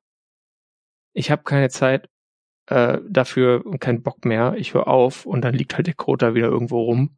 Das passiert ja ständig und äh, wenn man da was Nachhaltiges haben will, dann muss halt manchmal auch Geld fließen, weil alles andere im Leben damit bezahlt wird. Egal wie man irgendwie sonst so theoretisch, philosophisch so dasteht. Ja. Und da hängt ja jetzt dann auch nicht nur irgendwie das Betriebssystem an sich dran, sondern es gibt auch Laptops, die man damit kaufen kann. Es gibt da einen Merchandising-Shop hinten dran. Also das, das ist alles schon ein Geschäftsmodell an sich, was eben dazu führt, dass die Entwicklung weiter, weiter vorangef äh, vorangeführt werden kann, damit da auch wirklich das Produkt verbessert wird. Von daher, ähm, das ist eigentlich so, also wenn man wieder, wenn man jetzt wieder Leuten, die nicht aus unserer Szene sind, dann erzählen muss, warum das bei uns was Besonderes ist, dann fassen die sich immer an den Kopf, aber ähm, weil normalerweise agieren Geschäfte so ansonsten. aber ähm, Elementary hat es da tatsächlich schon auch früh relativ früh, schon vor, keine Ahnung, sechs, sieben Jahren auch schon geschafft, sich damit, damit wirklich einen Fuß in die Tür zu kriegen, ja. ähm, um gerade dann auch für irgendwelche größeren Hardware-Partner interessant zu sein. Weil ähm, so, so toll die Nischen-Distro XY auch, auch zurecht sein kann, ähm, das, das muss halt dann trotzdem evaluiert werden mit lohnt sich das halt das Fortbestand. Und Elementary hat das. Das letzte Follow-up-Thema ist Foldables are too big for Apple to ignore. Ja, ähm, Mark Gurman, Minchiko und ähm, sämtliche Apple-Leaker oder wie sie mittlerweile heißen, Analysten ähm, haben sich da ja wieder die Rumors hin und her geschoben. Ich finde es interessant, dass das mittlerweile ja wirklich ein anerkanntes Geschäftsmodell ist, ähm, sich da als Apple-Analyst hinzustellen, weil man eben zu bestimmten Supply Chain-Kontakten gute Kontakte hat und dann eben so ein bisschen rauslesen kann, okay, wohin könnte die Reise gehen. Ähm, aber da kommen auch erstaunlich ja. gute ähm, Results bei raus, auf die man sich so ein bisschen verlassen kann. Ähm, also es geht um den Foldable Market, äh, Markt. Also hier Galaxy Z Fold 3, Galaxy Z Flip, ähm, hier Oppo Find N, diese Geräte zum Beispiel. Und Apple äh, eruiert natürlich auch, was man da machen kann. Und ein Gerücht von äh, Mark Gurman war zum Beispiel, dass sie an, dass Apple an einem faltbaren 20 Zoll Screen arbeitet ähm, wo ich mir dann wieder einen Kopf packe und denke mir, oh Gott, bitte nicht. Ich möchte mein Set Fold, aber bitte von Apple und nicht ein faltbares iPad Pro. ähm, ja, das, äh, wo man dann sagt, okay, eine Seite ist dann so ein hier entweder Touch Keyboard oder halt ein Keyboard, was du draufklappst, so hier, äh, was war das, was sie nicht rausgebracht haben, das Surface Neo, so der Style. Mhm. Ähm, oder äh, ja, das halt einfach mit Touch machen. Ähm, da gibt's wohl Versuche zu und Minchi Ko sagt aber, ähm, der hat eigentlich gedacht, dass das 2024 mit einem faltbaren iPhone zu rechnen wäre, aber das hat er jetzt nochmal angepasst und auf 2025 datiert. Und dass es da dann aber eher in Richtung iPad und iPad-iPhone-Hybrid gehen wird.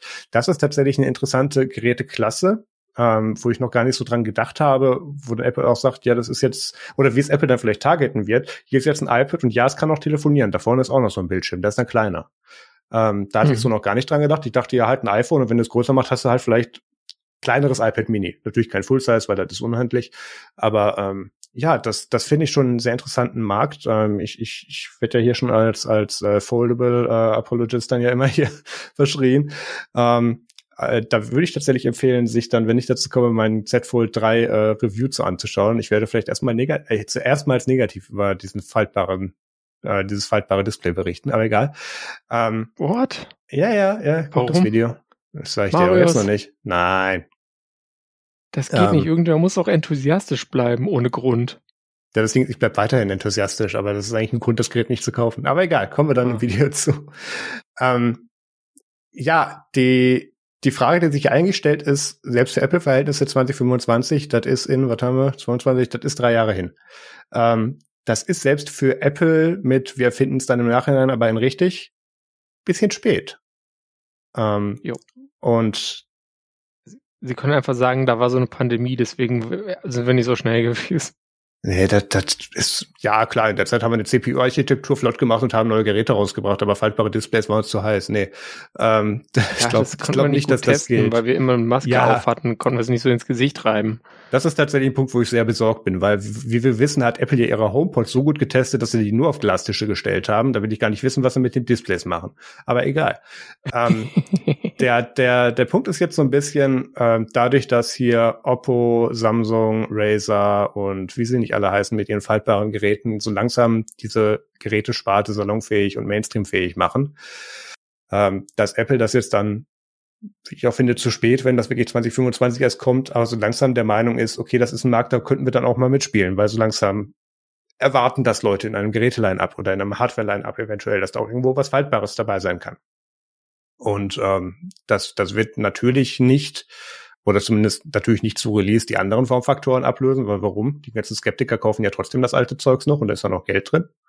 Ähm, aber das ist halt trotzdem etwas spät. Und ich würde mir wünschen, dass sie das früher machen. Äh, äh, interessante Beilein tatsächlich. Ähm, da habe ich in meinen, als ich Shownotes für die nächste Nerds und Extra Folge mit Mario Hommel zu Star Trek Picard geschrieben habe, ähm, äh, äh, festgestellt, dass sie in Star Trek Picard tatsächlich das Galaxy Z Flip als Tricorder benutzen. What? Ja, ja, ja. Ja, ja. Äh, also müsst ihr nicht schauen, die Folge äh, Nerds und Extra kommt erst äh, in glaube, zwei, drei Monaten, wenn halt die, die letzte Picard-Folge online ist, dann setzen Mario und ich jetzt da mal hin. Ja, ähm, bist du denn so langsam wenigstens so ein bisschen interessiert in diesem faltbaren Formfaktor? Ich weiß nicht, meine faltbaren Geräte hattest du doch schon mal in der Hand, oder? Äh, hatte ich? Ich meine einmal wenigstens. Äh, Kongress oder ja, München vielleicht. irgendwie so. Ähm, ich finde das vom Prinzip her schon interessant, aber der Preis, also am Anfang war die Haltbarkeit fraglich und der Preis ist immer noch deutlich ho höher als für in Anführungsstrichen normale Geräte, die dann vielleicht länger halten, so dass ich deswegen dann einfach mir denke, naja, ich warte mal noch. Grundsätzlich ein Gerät, was flexibler ist, was äh, mehrere Formfaktoren auf einmal darstellen kann, ist ja auf jeden Fall interessant. Also ich bin da jetzt nicht prinzipiell abgeneigt, aber ja, schauen wir mal. Äh, gibt der Sache noch zwei Jahre, bis Apple dann damit rauskommt. Gut, bei Apple sollte man vielleicht doch noch auf Second Gen Product. Ah, nee, das kann ja, kann ja sein, dass es nie kommt, siehe HomePods. Ähm, also HomePod Proper. Ja. Ähm, jetzt haben wir nur den HomePod Adorable. Ach nee, Mini heißt der. Ja. Also schwierig, aber ja, es ist schon, ich finde es schon interessant, es sieht auch immer alles lustiger aus, aber ich weiß nicht, ich denke mir manchmal, ja, ich muss jetzt hier nicht das Versuchskaninchen sein. Ja, also äh, du hast gerade zwei Punkte angesprochen. Einerseits die Haltbarkeit, ähm, wo ich ja noch bei meinem OG Z, nee, dann hieß das noch nicht Z, bei meinem OG Galaxy Fold gesagt habe, ähm, tut genauso wie ein anderes Smartphone. Ich habe es nicht unbedingt sorgfältig behandelt und so. Und ähm, das Problem war ja, weswegen dieses, dieser Formfaktor so verschrien ist, weil Samsung halt den Pre-Release verkackt hat an die Reviewer. Und da dann wirklich diese Version rausgebracht hat, die einfach, keine Ahnung, unter Staub kaputt geht. Und mhm. ähm, die, das ist absolut, das war schon bei dem Z, bei dem Galaxy Fold OG, was sie rausgebracht haben, nicht mehr so, absolut nicht. Und das ist beim mhm. Z Fold 3 erst recht nicht so. Ich habe einen, ich habe einen ganz, ganz, ganz minimalen Hardware-Defekt an dem Z Fold 3, was ich habe. Jetzt kann ich es was sagen. Ähm, ich habe einen ungefähr zwei Millimeter Kratzer, würde ich sagen. Es ist noch nicht mal ein Riss. Kratzer, aber mhm. der ist mhm. tatsächlich in, in die, hier in der Falte, da wo man dann eben faltet. Und ähm, ich gucke da natürlich immer drauf, wird der jetzt größer, was passiert damit und so. Ähm, ansonsten ist das Ding natürlich immer noch völlig funktional. Du siehst auf dem Display auch nichts davon. Das siehst du nur, wenn du es irgendwie gegen das Licht hältst. Ich dachte erst, oh, ist da eine Fluse drauf? Oh nein, die bleibt da, scheiße. Ja. Ähm, und das, das muss auch nichts Schlimmes sein. Das ist im allerwahrscheinlichsten Fall sogar nur was in der obersten Schicht. Das geht gar nicht durch und wird wahrscheinlich gar nicht größer werden, nennenswert. Aber ja, das, das, das zieht dann natürlich so ein bisschen an diesem Faden, wo man denkt, ah, wie, wie stabil sind die Dinger jetzt wirklich? Sie haben es ja geschafft, das Ding mittlerweile sogar wasserdicht zu machen. Also die, die, die, das Problem ist weg. Ähm, aber ja, bin gespannt, was Apple daraus machen wird. Aber wenn sie dann wirklich hingehen und da dann ein faltbares iPad draus machen, wo ich mir denke, ja, kein Gerät, ein Gerät, ist jetzt nicht unbedingt die geilste Kombination, die ich haben wollte. Ich hätte gerne lieber Telefon und wenn ich will ein Tablet oder wenigstens ja, halbes Gerät und dann ein Telefon. And it's also an iMac. Ja, was? Nein. das glaubst du nicht. Ach so. Äh, das, oh, das habe ich noch gar nicht so. Äh, ja, so. 20 Zoll. Ja, ja, ja, stimmt schon. Ähm, ja, aber ist vielleicht aber auch warum doof. dann faltbar? Ja, ich glaube tatsächlich, dass das doof ist. Dann aber musst gut. du wieder noch für 1000 Euro einen Ständer dazu kaufen, damit es dann auch. Mindestens. Dann ist es immer noch nicht ergonomisch. Ja, nee. Nee, nee. Ach ja, ja, hier im Artikel Input Mac wird hier noch so, werden noch so ein paar Parallelen gezogen mit hier. Steve Jobs wollte ja auch nie einen Stylus haben und große Telefone auch nicht, weil die kann man ja nicht halten. Es ist alles anekdotisch überholt. Also, hm, was auch immer man daraus schließen will. Ja. Ähm, andere Hersteller verkaufen diesen Formfaktor und Leute kaufen ihn. Äh, da, da würde sich dann auch Apple dranhängen. Wenn sie Richtig. gut hinkriegen. Ja. Faltbare Laptops ist ja wirklich ein Flop. Ähm, da gab's ja das, das, äh, das hätte ich fast reviewed, äh, das äh, Lenovo X1 Fold. Mhm.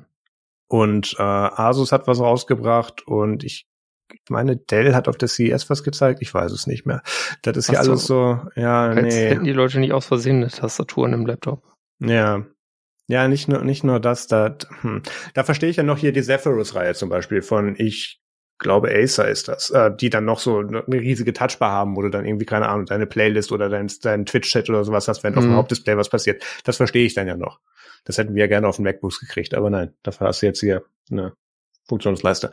Ähm, aber hier äh, mit Laptops da, da glaube ich noch nicht. Das, da, da haben wir, da haben wir den perfekten Formfaktor noch nicht für gesehen. Und da haben sich auch definitiv noch nicht genug Leute dran gehangen, damit das irgendwie den Mainstream erreichen wird. Ähm, der andere Punkt, den du angesprochen hast vorhin, war der Preis. Ähm, da habe ich tatsächlich absolut keine Bedenken, weil ich weiß noch, mein OD Fold wäre irgendwas 3600, 3800 Euro. Und mein Z Fold äh, 3 war irgendwas, glaube ich, um die 2000 Euro. Und das nächste wird für 1,6 bis 1,8 gerumort. Ähm, wir bewegen uns da schnurstracks in sehr bequeme Apple-Territorium, was den Preis betrifft. Ähm, natürlich wird das bei Apple trotzdem mehr kosten, weil es ist ein völlig neues Gerät, neuer Formfaktor, Hype und so weiter. Das wird Apple natürlich ausschlachten. Ähm, auch wenn das Ding dann, keine Ahnung, am Ende vom Markup her die Hälfte vielleicht von der Hardware her wert ist. Aber ähm, da habe ich tatsächlich keine großen Bedenken. So auch wie die Preise bei der Konkurrenz runtergehen, ähm, wir nehmen das auch immer mehr Mainstream-Leute oder, oder Endanwender tatsächlich auch mit. Äh, da gab es so eine, so eine schöne Aussage, ähm, wo man auch nicht wirklich Zahlen dran hängen kann, wo Samsung gemeint hat, ja, äh, äh, im ersten Monat äh, ab Launch vom Galaxy Z Fold 3 und Z Flip 3 äh, haben wir mehr verkauft als bei den Foldables äh, im Jahr 2020 zusammen. Ähm, und das, das zeigt aber halt auf jeden Fall, dass ein größeres Interesse jetzt auch da ist und dass dieser Formfaktor mhm. zumindest bei den Samsung-Kunden jetzt auch so langsam etabliert ist, dass sie sagen, oh ja, nehmen wir doch mal ein Foldable. Und ich sehe tatsächlich auch viel mehr Leute damit. Ich sehe ganz viele Leute mit dem Z Flip ähm, Z Fold sind es dann immer nur diese Zufallsbegegnungen, wenn ich dann dieses Geräusch höre, wenn sie sich schließen und ich denke, oh scheiße, ist mir mein Handy runtergefallen? Ach nee, der hat auch eins. Ähm, das, das sind dann so die Momente. Aber ich glaube schon, dass wir das demnächst sehen können. Aber wie gesagt, 2025 ist meiner Meinung nach zu weit weg. Also bis, bis dahin, bis dahin hat Apple den Formfaktor, äh, hat Samsung den Formfaktor wahrscheinlich schon perfektioniert für ihre Kundschaft und ich bin mir nicht sicher, auf welcher Basis Apple das dann bauen wird, ob wir das dann tatsächlich haben wollen. Ah, ja. Gucken wir noch weiter in Rumors. Haben uns viel zu lange mit aufgehalten. Jo. Kommen wir zum Technik, Technik, Bastelspaß. Und zwar ähm, hat jemand einen Retro-Laptop gebaut quasi aus einem, also hat ein altes Laptop gefunden oder so. Ähm, und zwar ein Compaq LTE 286er Laptop. Das ist nicht dieses 4G, was ihr so kennt, ne? Das ist einfach, das hatte zufällig auch diese drei Buchstaben in der gleichen Reihenfolge. Und das ist halt so ein ziemlicher Kasten. Die Tastatur ist auch noch vorne. Es gibt auch kein Touchpad oder irgendwas anderes als Mausersatz, weil 286, da war halt DOS drauf und fertig. Ähm, und es hat auch kein CD-Laufwerk, sondern nur ein schönes 3,5 Zoll Diskettenlaufwerk. Und leider war das Ding halt, äh, wahrscheinlich war auf der Platine so ein paar Elektrolytkondensatoren einfach mal geplatzt und man konnte es nicht mehr wirklich reparieren. Und dann hat er sich gedacht, ja, was mache ich denn damit? Und hat einen Raspberry Pi reingebaut. Gut, das äh, haben jetzt andere Leute bei anderen Geräten auch schon gemacht. Aber was ganz nett ist an diesem Artikel, ist auch, wie er so erklärt hat, ja, okay, ich habe dann geguckt, was für ein Display ich da reintun kann, weil das Display ging wohl auch nicht mehr. Hat dann eins gefunden bei AliExpress und dann, wie er das Keyboard zum Laufen bekommen hat. Weil diese Tastaturen zum Laufen zu bekommen, ist immer ein bisschen eklig, weil die haben natürlich irgendwelche komischen seriellen Interfaces. Und äh, weil man will natürlich eigentlich so heutzutage ein USB-Keyboard haben. Und da gibt's dann halt so Möglichkeiten mit einem Mikrocontroller, wie man das halt äh, hinbekommt und dann noch äh, quasi dieses Flexkabel dann da dran macht, damit das dann geht. Ja, ist es einfach mal durch. Ist ein ganz nettes Projekt. Vielleicht habt ihr auch noch irgendwas rumliegen. Ich habe hier zum Beispiel noch so ein äh, Apple eMate 3300, ich weiß nicht mehr, wie das Ding heißt. Ein Apple E-Mate, es gibt nur einen, der hat eine Nummer eigentlich im Produktnamen, aber die ist egal, weil es gibt nur einen Apple E-Mate. Ähm, das ist so ein Newton 300. als Laptop. 300? Ja. Äh, damit könnte man sowas auch mal machen, aber ja, dazu komme ich dann, wenn ich in der Rente bin oder so. Und damit äh, kommen wir jetzt dann doch noch mal zum Thema. Und yeah. äh, das ist Asahi Linux ist da. Hey. Was ist Asahi Linux? Ja, Asahi ist so eine Apfelsorte. Vielleicht bringt einen das näher.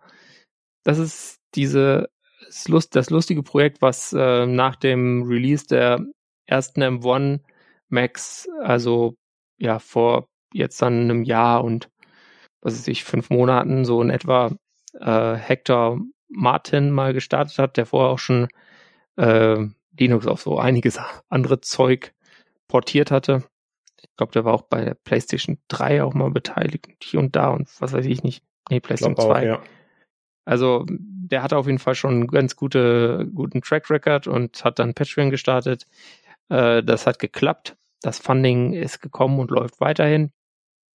Und mit ein paar Mitstreitern sind die jetzt immer näher dran gekommen, diese dann ja doch relativ spezielle Apple-Hardware ähm, zu enablen und einen Linux-Kernel darauf zum Laufen zu bringen. Nicht alles, was jetzt da läuft, wenn man das jetzt installiert, weil man kann es jetzt installieren, ist die erste Alpha da, ähm, ist dann jetzt auch schon eine Mainline-Kernel, aber ähm, die Entwicklung geht halt äh, rapide weiter und das, was jetzt schon läuft und noch nicht drin ist, ist dann auch bald Mainline. Ja. Wie geht man das an, das Thema? Also, die eine Frage ist natürlich, ja, was, was kann ich denn da jetzt schon machen? Äh, und da muss man sagen, ja, also so Sachen mit Video und Audio sind eher schlecht, weil du hast keine Videobeschleunigung, keine GPU, ähm, du hast auch sowas wie USB 3 läuft jetzt auch noch nicht außerhalb beim Mac Mini bei den Type-A-Ports. NVMe geht auch noch nicht so richtig, aber andererseits, ja, also man kann, es läuft trotzdem von der internen SSD. Äh, man kann die Tastatur benutzen, das Display, ähm, aber halt nur im Frame-Buffer-Modus, aber das macht jetzt eigentlich gar nichts. Äh, das Display Backlight äh, kann nur an und aus, das heißt, es ist jetzt auch kein Computer für abends in der Nacht, weil dann werdet ihr nicht müde, weil euch das äh, halt mit einer Standardhelligkeit, die glaube ich nicht die maximale ist, aber halt dann doch ziemlich hell anstrahlt. Ähm, und ja, so CPU Frequency Switching oder so Luxus gibt's auch noch nicht.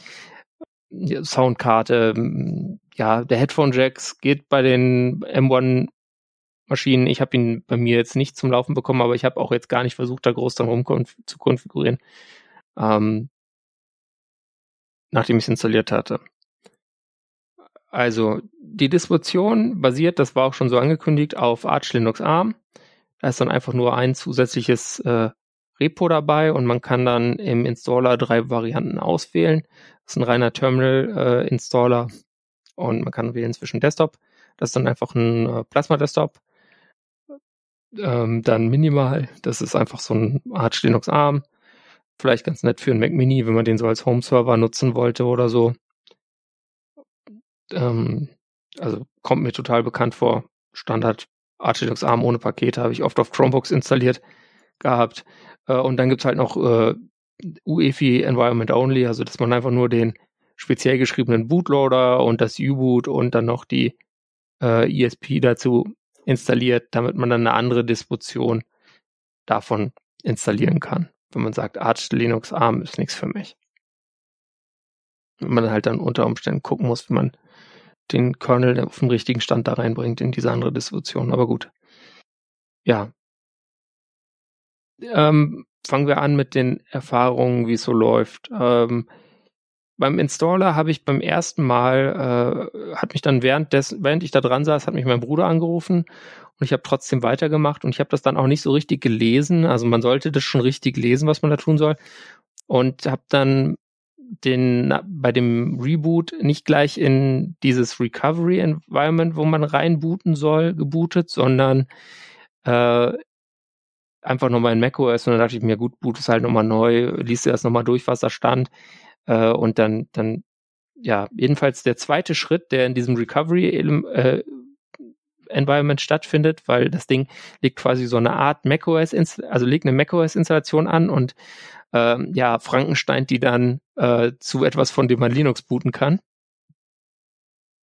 Ähm, die, das hat dann nicht funktioniert, auch mehrfach nicht im zweiten Schritt und dann war ich so vor dem Problem, wie kriege ich das denn jetzt hin? weil da hat der Installer jedenfalls zu dem Zeitpunkt, als ich das gemacht habe, das war vor circa zwei Wochen, hatte der noch da nichts, womit man irgendwie das wieder hinbekommen hat, setzt es jetzt in den Ursprungszustand zurück. Und macOS hat ja Disk Utility und es gibt auch den Disk Util Command dazu und man muss dann auch tatsächlich aufs Terminal gehen, weil sonst äh, lässt er dich einfach nur nochmal ein Scheibchen von deiner macOS Partition abschneiden und ich hatte da schon 200 Gigabyte weggenommen von meiner 1 Terabyte Platte und das wollte ich nicht nochmal tun. Weil ich mir dachte, dann wird es irgendwann ein bisschen eng. Ähm, deswegen musste ich dann gucken, dass ich aus dieser Partition, die das da angelegt hatte, eine APFS-Partition mache und dann konnte man die dann wiederum in leeren Speicher verwenden und den dann wieder zu dem anderen hinzufügen über so Terminal Commands, die aber auch nicht zu dem Zeitpunkt jedenfalls nicht so gut dokumentiert waren. Und das Schlimme ist, ich habe es auch nicht irgendwie mir aufgeschrieben oder dokumentiert. Äh, weswegen das jetzt dann immer noch so ist. Ich könnte es theoretisch vielleicht noch über meine Browser-History rauskratzen, was ich da genau gemacht habe, aber ich habe es auf jeden Fall hinbekommen, dass dann irgendwann wieder mein macOS die komplette SSD genutzt hat. Dann habe ich es nochmal versucht, habe diesmal die äh, Instruktionen auch gelesen, habe nicht nebenbei noch telefoniert und dann hat es geklappt. Und dann ging auch der zweite Schritt erfolgreich und dann zack, war ich auf einmal ruckzuck in so einem äh, ja, Plasma äh, First Run Install, so, so irgendwie so Zeitzone einstellen und diesen Dreck. und Passwort äh, Konfigurationswizard drin und äh, danach war es dann da. Und jetzt habe ich halt unter diesen Limitationen, die ich schon erwähnt habe, ein bisschen genutzt und ich muss sagen, ja, äh, es ist toll, wie schnell das bootet. Ein bisschen blöd fand ich, dass es sich dann natürlich auch immer gleich als Standardbetriebssystem einstellt, aber das kann man natürlich in der äh, macOS Settings App ganz einfach wieder zurückstellen. Ähm, damit das dann nicht so ist. Ähm, aber ja, man kann damit auch äh, YouTube-Videos gucken. Ich habe ja das MacBook Air ohne Lüfter. Ähm, dadurch, dass das mit dem Audio so eine Sache ist, äh, ich habe dann einfach so ein, ich habe so ein Apple USB-C auf Klinke-Dongle und habe darüber dann meine Kopfhörerchen angeschlossen und habe dann auch mal äh, natürlich statt der X-Session, Plasma Valence Session eingestellt, weil dann der Firefox irgendwie nicht ganz so scheiße skaliert war. Jetzt ist er halt ein bisschen blurry, aber mit passt er immerhin von der Größe einigermaßen rein. Und dann habe ich Videos geguckt auf YouTube und ähm, der wurde dann so nach einer halben Stunde ziemlich warm. Äh, da merkt man dann, okay, es hat keine Kühlung, es hat keine Beschleunigung, es hat kein Power Management. Ähm, ja, vielleicht sowas nicht machen. Aber sonst geht es schon. Sag doch noch mal kurz was zur Installation. Du kannst damit ja nicht macOS ersetzen. Genau, du kannst nicht macOS ersetzen. Das wird auch so bleiben, weil die Idee dahinter ist, dass man sagt, ja, okay, so ein Mac bekommt ja dann doch hin und wieder mal Firmware-Updates, die auch durchaus wichtig sind. Und diese Firmware-Updates kann man natürlich bei Apple nur über macOS ab, ab, äh, einspielen. Das wird auch niemals in diesen Linux Vendor äh, Firmware Service kommen. Und ähm, deswegen äh, lässt man einfach das macOS da. Man kann das auf so eine Minimalgröße runterschrumpfen und äh, hat dann daneben den verbleibenden Platz dann für sein Linux oder halt man, momentan wird man wahrscheinlich in der Regel eher so nutzen, dass man den meisten Platz fürs macOS lässt und man hat nebenher so ein kleines Linux, um mal zu gucken, was da so passiert. Du kannst dann halt immer zurückbooten, wenn du halt mal ein Firmware-Update brauchst. Ich finde es aber tatsächlich schon beeindruckend, dass äh, hier Hector Martin das jetzt in dieser kurzen Zeit schon zu laufen gebracht hat. Da haben wir uns ja damals noch drüber unterhalten gesagt, ja, ist eine nette Idee, ach, er will dafür Geld haben, wir schauen mal, ob das was wird. Ähm, er hat mit dem Geld tatsächlich auch was gemacht und hat tatsächlich ja. eine lauffähige Software abgeliefert. Es gab jetzt dann auch noch so eine andere äh, Info, dass irgendwie OpenBSD jetzt dann auch darauf jetzt dann, also da, darüber dann jetzt auch installierbar ist. Genau. Ähm, also wer und das dann möchte. Distros. Ja. Ja, das und, ist interessant. Ja, und Michael Laravel hat Benchmarks veröffentlicht. Da sieht man natürlich, dass das Linux-System dann natürlich äh, hier und da ein bisschen schlechter noch ist als ähm, was äh, macOS so abliefert. Aber angesichts des, das ist jetzt hier die allererste Alpha mit einem Installer. Also man konnte sich schon vorher, konnte man sich irgendwie so ein Debian da irgendwie drauf machen, aber da dachte ich mir, nee, Debian will ich jetzt nicht unbedingt, aber ähm, Abgehangene Software, ich weiß gar nicht, was du hast. Ja, Debian Stale. ähm, ich, nee, ähm, das ist, ähm, ja. Also das macht auch Spaß und es ist wirklich so, du machst es an, dadurch, dass ich jetzt äh, Asahi nicht mehr als Default boote, muss man dann halt diesen Power Button lange gedrückt halten, bis dann halt so ein, das anzeigt, hier, du kannst jetzt Betriebssysteme auswählen, dann wählt man es aus. Und dann klickt man da drauf und man ist quasi, dann kommt einmal kurz so ein schwarzer Grub-Bildschirm, ja, und äh, also kurz U-Boot, dann, dann Grub und dann bist du schon, du kannst du gar nicht so schnell gucken, bist du schon beim Light-DM und kannst dich anmelden. Und zack, bist du in deinem Desktop drin. Da ist also diese Geschwindigkeit, ist nicht nur in macOS, die ist real. Ja. Ja, um, um, um hier kurz einen auf Joe Hinton zu machen, ähm, als wir damals hier die M1-Vorstellung hatten in der Apple Keynote, haben sie ja auch damals tatsächlich mit Parallels äh, Debian äh, virtualisiert gezeigt, äh, wo wir alle mhm. dachten, oh wow, äh, Linux wird gefeatured. Ähm, ich bin mir nicht sicher, ob Apple sich das darunter vorgestellt hat. Äh, welche Chancen geben wir denn dem Ganzen, dass das äh, nicht über kurz oder lang äh, von Apple bewusst so kaputt gepatcht wird, dass das nicht mehr möglich ist? Mhm. Also Hector ist er optimistisch. Der sagt ja, die haben ihn sogar dieses, ich weiß gar nicht mehr, was es war, aber dass sie ihm ein Feature gegeben haben, ähm, was eine bestimmte Bootmodus möglich macht, den es vorher nicht gab. Ähm, und das der geht davon aus, dass sie es jetzt nicht kaputt machen. Mhm. Und wenn jemand, der sich so viel damit beschäftigt hat und jetzt gerade dabei ist, äh, zu gucken, dass der neue M1 Ultra im Mac Studio jetzt auch mal noch einen Linux-Kernel laufen lassen kann, äh, dann, dann bin ich da schon äh, vorsichtig optimistisch. Klar, es kann immer sein, dass sie irgendwann sagen, ähm, nee, äh, das, das soll jetzt aber nicht. Aber ich glaube eher, wenn, wenn da mal was, eine Schwankung kommt, dann liegt es daran, dass Apple es irgendwie aus Versehen kaputt gemacht hat, weil sie das nicht ordentlich mitgetestet haben. Aber sonst ähm, sehe ich das nicht. Was vielleicht auch noch wichtig ist zu erwähnen, ich habe ja schon gesagt, Video und so ist nicht so gut. Es gibt noch so ein weiteres Problem und das ist diese Page Size. Fragt mich nicht, was eine Page Size macht, das ist irgendwas im Computer tief drin. Normal sind da 4K. M1 äh, und Asahi Linux Kernel nutzt 16K Pages, damit ist es dann ja schneller und kommt gut mit der M1 IOMMU klar. Äh, das führt dazu, dass manche Software dann einfach nicht läuft, ja. Also Emacs, gut, das ist bitter für Richard Stallman, aber der hätte sich jetzt die Hardware eh nicht gekauft. ähm, und da ist auch schon der Fix committed, aber noch nicht released, Stand 13., äh, 18.3. Chromium, das ist ein äh, deutlich größeres Problem, weil das bedeutet auch, dass das ganze Elektron-Geraffel nicht läuft. Also mal eben irgendwie so Signal Desktop oder sowas machen. Gut, da hat man eh das Problem, dass man überhaupt den mal für ARM hingebaut kriegt, aber andererseits immerhin hat man das Bildspeed-Problem nicht mit einem M-Gerät. Also da kriegst du ja Software auch schnell gebaut. Ich habe da auch schon äh, vorher in der VM immer einiges für mein Pinephone gebaut, so die ganzen Rast- und GTK-Programme, die da sonst irgendwie stundenlang rödeln, hattest du da ein paar Minuten gebaut. Ähm, also Chromium ist wirklich ein wirklich äh, großes Ding und äh, dann gibt's auch noch so gewisse Probleme mit Rast, wobei ich die jetzt noch nicht äh, ganz nachvollziehen konnte. Vielleicht bin ich da einfach, habe ich nicht Komponenten verwendet, die da anfällig sind. Aber das ist auch was, äh, woran sie dann in der Zukunft arbeiten wollen und sagen, dass dann auch ähm, andere Page Sizes unterstützt werden werden. Oh, Marius, eine App gibt's auch noch, die dann nicht läuft, ne? Delta Chat. Das ist ganz, ganz bitter für dich. Vielen Dank fürs Zuhören. Macht das gut. Nein.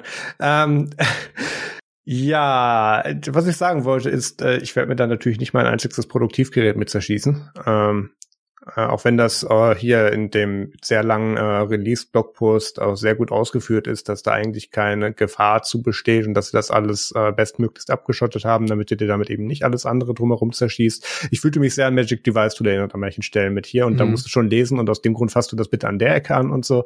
Ähm, nicht schon gut. Hab kurz überlegt, mache ich, mach, mach ich MDT nochmal auf für M1 Max. ähm, stell dir vor, das von außen zu bespielen. Ich glaube, nein. Ähm, der macOS kann ja auch nicht extern booten. Nee, nee. Ähm, ja, ich, ich bin gespannt, was er da, ob er diese schon einige Showstoppers jetzt dann tatsächlich noch ähm, auflösen kann. Und ab wann dann, oder falls, oder ob sie überhaupt zu, oder ob äh, Martin überhaupt an, an zu dieser Kehrtwende zu diesem Punkt kommt, wo das dann dann auch für irgendwelche Mainline oder, oder Mainstream-Distributionen, so muss man sagen, interessant wird. Wir sagen, okay, ja, dann machen wir jetzt mal auch ein Bild ein M1. Ähm, weil performance-technisch natürlich ist, wenn die Tür offen ist, das, das, das ist schon ein interessantes äh, Target. Ich rechne damit, dass das, wenn dann mal so ein, jedenfalls ein Grafiktreiber da ist, ein rudimentärer und noch so ein bisschen mehr Power Management, dass es kommen wird. Da muss noch nicht mal alles unterstützt sein, VPU oder sowas, also Videobeschleunigung oder so, das äh, darauf, dann, dann würde keine Distribution irgendein ARM Linux-Gerät unterstützen, sage ich mal. Mhm. Wenn das das Kriterium wäre. sage ich dir nach jahrelanger leidvoller Erfahrung. Mhm. Ähm, das kann ich mir schon vorstellen, dass man dann da irgendwann auch ein Fedora oder sowas relativ einfach draufpacken kann. Cool. Wie lang es bei äh, Canonical dauert, keine Ahnung. Ich weiß gar nicht, ob die momentan ARM64 Desktop Images anbieten. Aber ähm, ich, ich meine nicht. Ich habe da nur was für einen Server gefunden, als ich mir Pinebook Pro geguckt hatte, aber ja. so insgesamt äh, ist es was, wo man da, ich glaube, das wird noch viel Spaß machen. So. Und das ist auf jeden Fall jetzt schon mal so ganz nett, aber halt auch eher Spielerei. Ja. Also ich nutze es jetzt auch nicht. Nach wie vor nutze ich es mehr mit macOS als mit Linux, ja. Überraschung. Ja, aber du wirst da bestimmt noch ein Auge drauf halten und ähm, da kannst du aber. Vielleicht werde ich das auch mal versuchen. Kann sich drauf verlassen. Ja, aber bei der Installation wirklich, also wenn ihr das nachmacht, äh, wirklich lesen und vorsichtig sein. Ähm, Podcaster, die wir kennen, die jetzt auch nicht technisch total unbegabt sind, haben es irgendwie geschafft, sich da die Partitionstabellen so zu verrocken, dass sie dann äh, aus Versehen den Bootloader mitgelöscht haben, weil ja, ähm, aber gut. Ähm, Grüße an Joe Ressington. Kann die aus erster Hand sagen, er hört uns nicht. Obwohl, Schade. verlinken wir das vielleicht sich anhören. Hey Joe. ähm, gut. Dann ja. äh, würde ich sagen, aufgrund der fortgeschrittenen Zeit, äh, lass uns doch mal hier zum Ende kommen und wir haben dann noch so ein paar Sachen. Musik, Film, Game-Tipp. Hey. Ja, ähm, weil wir jetzt heute äh, nur Happy Linux Topics hatten und gar nicht über so Politik geredet haben, habe ich mir gedacht, packen wir mal rein, äh, Logbuch Netzpolitik, die aktuelle Folge, frisch aus der Presse vor zwei Tagen oder so ähm, rausgekommen, an dem Tag, an dem wir es aufnehmen. Und zwar äh, äh, Folge 426, Pilgerstätte für Arschgeigen. Da geht es um so Happy Topics wie äh, dass äh, Gamma Finn Fischer jetzt tatsächlich wohl ziemlich erledigt ist, aber auch natürlich jede Menge deprimierende Themen wie zum Beispiel, was ist eigentlich mit Julian Assange? Ähm, was macht die deutsche Politik mit Hackback? Ah, sie haben auf jeden Fall einen bunten Strauß an Themen, die einen nicht alle glücklich machen. Aber so ist das halt. Und wenn man dann danach sich denkt, ja, boah, ich möchte jetzt eine Serie gucken, aber jetzt nichts, was zu schlimm ist, aber es soll auch nicht ähm, ganz total blöd sein, dann habe ich jetzt kürzlich Menschen in Angst geguckt. Das ist eine schwedische Serie, eine, eine Staffel, sechs Folgen. Da ist man auch ver vertretbar schnell durch. Wie in so einer schwedischen Vorortstadt. Und da passiert äh, ein Bankraub und danach werden Leute auf einer Hausbesichtigung zu Geiseln genommen.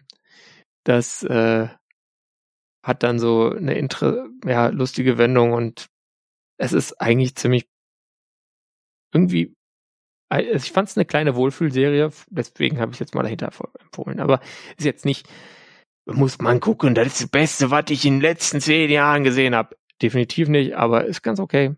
Schau das mal. Nee, das ist eine Wohlfühlserie, wo Menschen als Geisel genommen werden. Ja, nee, auf eine interessante Weise ist es trotzdem eine Wohlfühlserie, glaub mir. ja, ich glaub dir das. Ich find's so schön zusammengefasst. Ja, äh, ich habe mit Star Trek Picard Season 2 angefangen. Ich habe noch so vor ein paar Wochen äh, hier Kollege Hommel dann so hin und her geschrieben mit, hier, jetzt soll ich warten und mir es dann alles auf einmal anschauen. Und da habe ich mich eigentlich dazu committed und dann drei Tage später angefangen, die zweite Staffel zu schauen. Ähm, nachdem ich mit der ersten durch war. Arbeit. Weil ich wollte noch, ja, bisschen ähm, machen wir ja auch. Ähm, weil habe mir dann extra nochmal die erste Staffel angeschaut, ähm, so als Vorbereitung nochmal. Ähm, und äh, habe dann mit der zweiten angefangen, zu der ich mich jetzt nicht großartig äußern werde, weil wir das großartig in der äh, hier in der zum Extra machen werden. Äh, da gibt's dann auch die Ankündigung, dass das residiert dann unter nerdsumextra.de. Das ist dann nicht mehr auf nerdsum.de an sich, also schon, ich werde es verlinken, aber das hat dann auch seine eigene URL gekriegt. Jedenfalls äh, möchte ich an dieser Stelle den Podcast Vulcan Hello äh, von hier dem Incomparable Network äh, verlinken. Die machen sehr viele Sendungen, sehr viel auch zu irgendwelchen TV-Serien und äh, Vulcan Hello ist so die Auskupplung zu, zu Star Trek relevanten Sachen. Und ähm, da äh, gibt's dann auch die Nachbesprechungen zu den Folgen und die höre ich dann sehr gerne an, nachdem ich mir dann die Folge angeschaut habe. Wenn Mario und ich in, ich glaube, fünf, äh, sechs Folgen, nee, fünf Folgen oder so müssten noch kommen. Äh, also in, in bisschen knapp zwei Monaten ungefähr werden wir dann wahrscheinlich uns hinsetzen und die Folge nur zum Extra dazu aufnehmen und das dann da nochmal alles bequatschen, was da passiert ist und was für uns da alles gefällt und nicht gefällt. Aber bis dahin kann ich gerne schon mal Vulcan Hello empfehlen. Ja. Cool. Und damit sind wir am Ende mit dezenter Überlänge. Ähm, ich muss mal gucken, wie ob ich da was schneide, aber wir sind bei ungefähr Stunde 45. Ich sollte ein bisschen schneiden. Ähm, ja. Wir gucken mal. Ähm, ich glaube gar nichts fürs Bonus, oder? Nee, ähm, ich hätte ja vorgeschlagen Intel Sound, aber du sagst, der wird dann rausgemacht Probleme, also. Ich, ich glaube sogar bei den Justin Long Videos habe ich ihn sogar drin gelassen. Ich weiß es nicht. Ähm, ja, äh, hast du bei der letzten Folge, du hörst ja die Folgen nicht nochmal an, ne? Doch, hin und wieder schon. Äh, du hast, du hast die letzte. Da war Wim, was am Ende. Nee, nee, die Wim-Version, die du besprochen hast. Du hast, du hast Leuten ja, erklärt, das hast du rausgeblockt. Das wollte ich noch mal sagen, Marius. Das hatte ich ganz vergessen, weil wir jetzt so lange nicht aufgenommen haben. Aber sonst hätte ich dir da schon einen Einlauf verpasst, wenn das näher, äh, schneller gewesen wäre. Hätte ich irgendwie gesagt, dass das nicht geht, dass du das rausnimmst, dass ich da endlich mal sage, dass man Wim mit Doppelpunkt beenden und speichern kann. Oder wenn man nicht speichern will, äh, Doppelpunkt. Right. Jetzt nimmst du es wieder raus. Ich kenne dich doch. Das sind wieder zehn Minuten im Edit.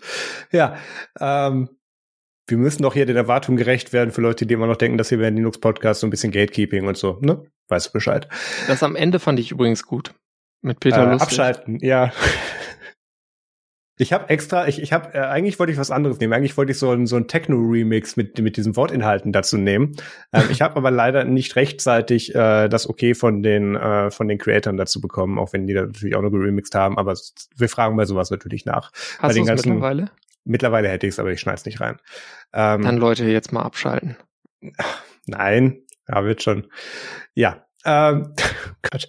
Die nächste Folge wird es dann tatsächlich in zwei Wochen geben, weil ich jetzt ja hier umgezogen bin und da sollte nichts dazwischen kommen, außer vielleicht Peter kommt was dazwischen, aber wir gehen mal vom Besten aus. Und äh, Feedback, wie Peter schon so schön gesagt hat, gerne an domian.techniktechnik.de oder auf techniktechnik.de unter die Folge und kommt gerne auch in unseren Chat unter techniktechnik.de slash chat. Ich bin mir gar nicht sicher, ob techniktechnik.de slash chat funktioniert. Ich hatte da irgendein Problem mit dem Redirect. Ähm, ich glaube, ihr müsst tatsächlich nerdzoom.de slash chat nehmen. Nein, techniktechnik.de slash chat habe ich hinbekommen. Okay, funktioniert. Nevermind. Egal, kommt dazu, redet mit uns. Kann man alles schneiden. Mache ich aber nicht, weil jetzt ist Ende hier. Also, vielen lieben Dank fürs Zuhören. Macht es gut und bis zur nächsten Folge. Tschüss. Macht's gut und nutzt Matrix.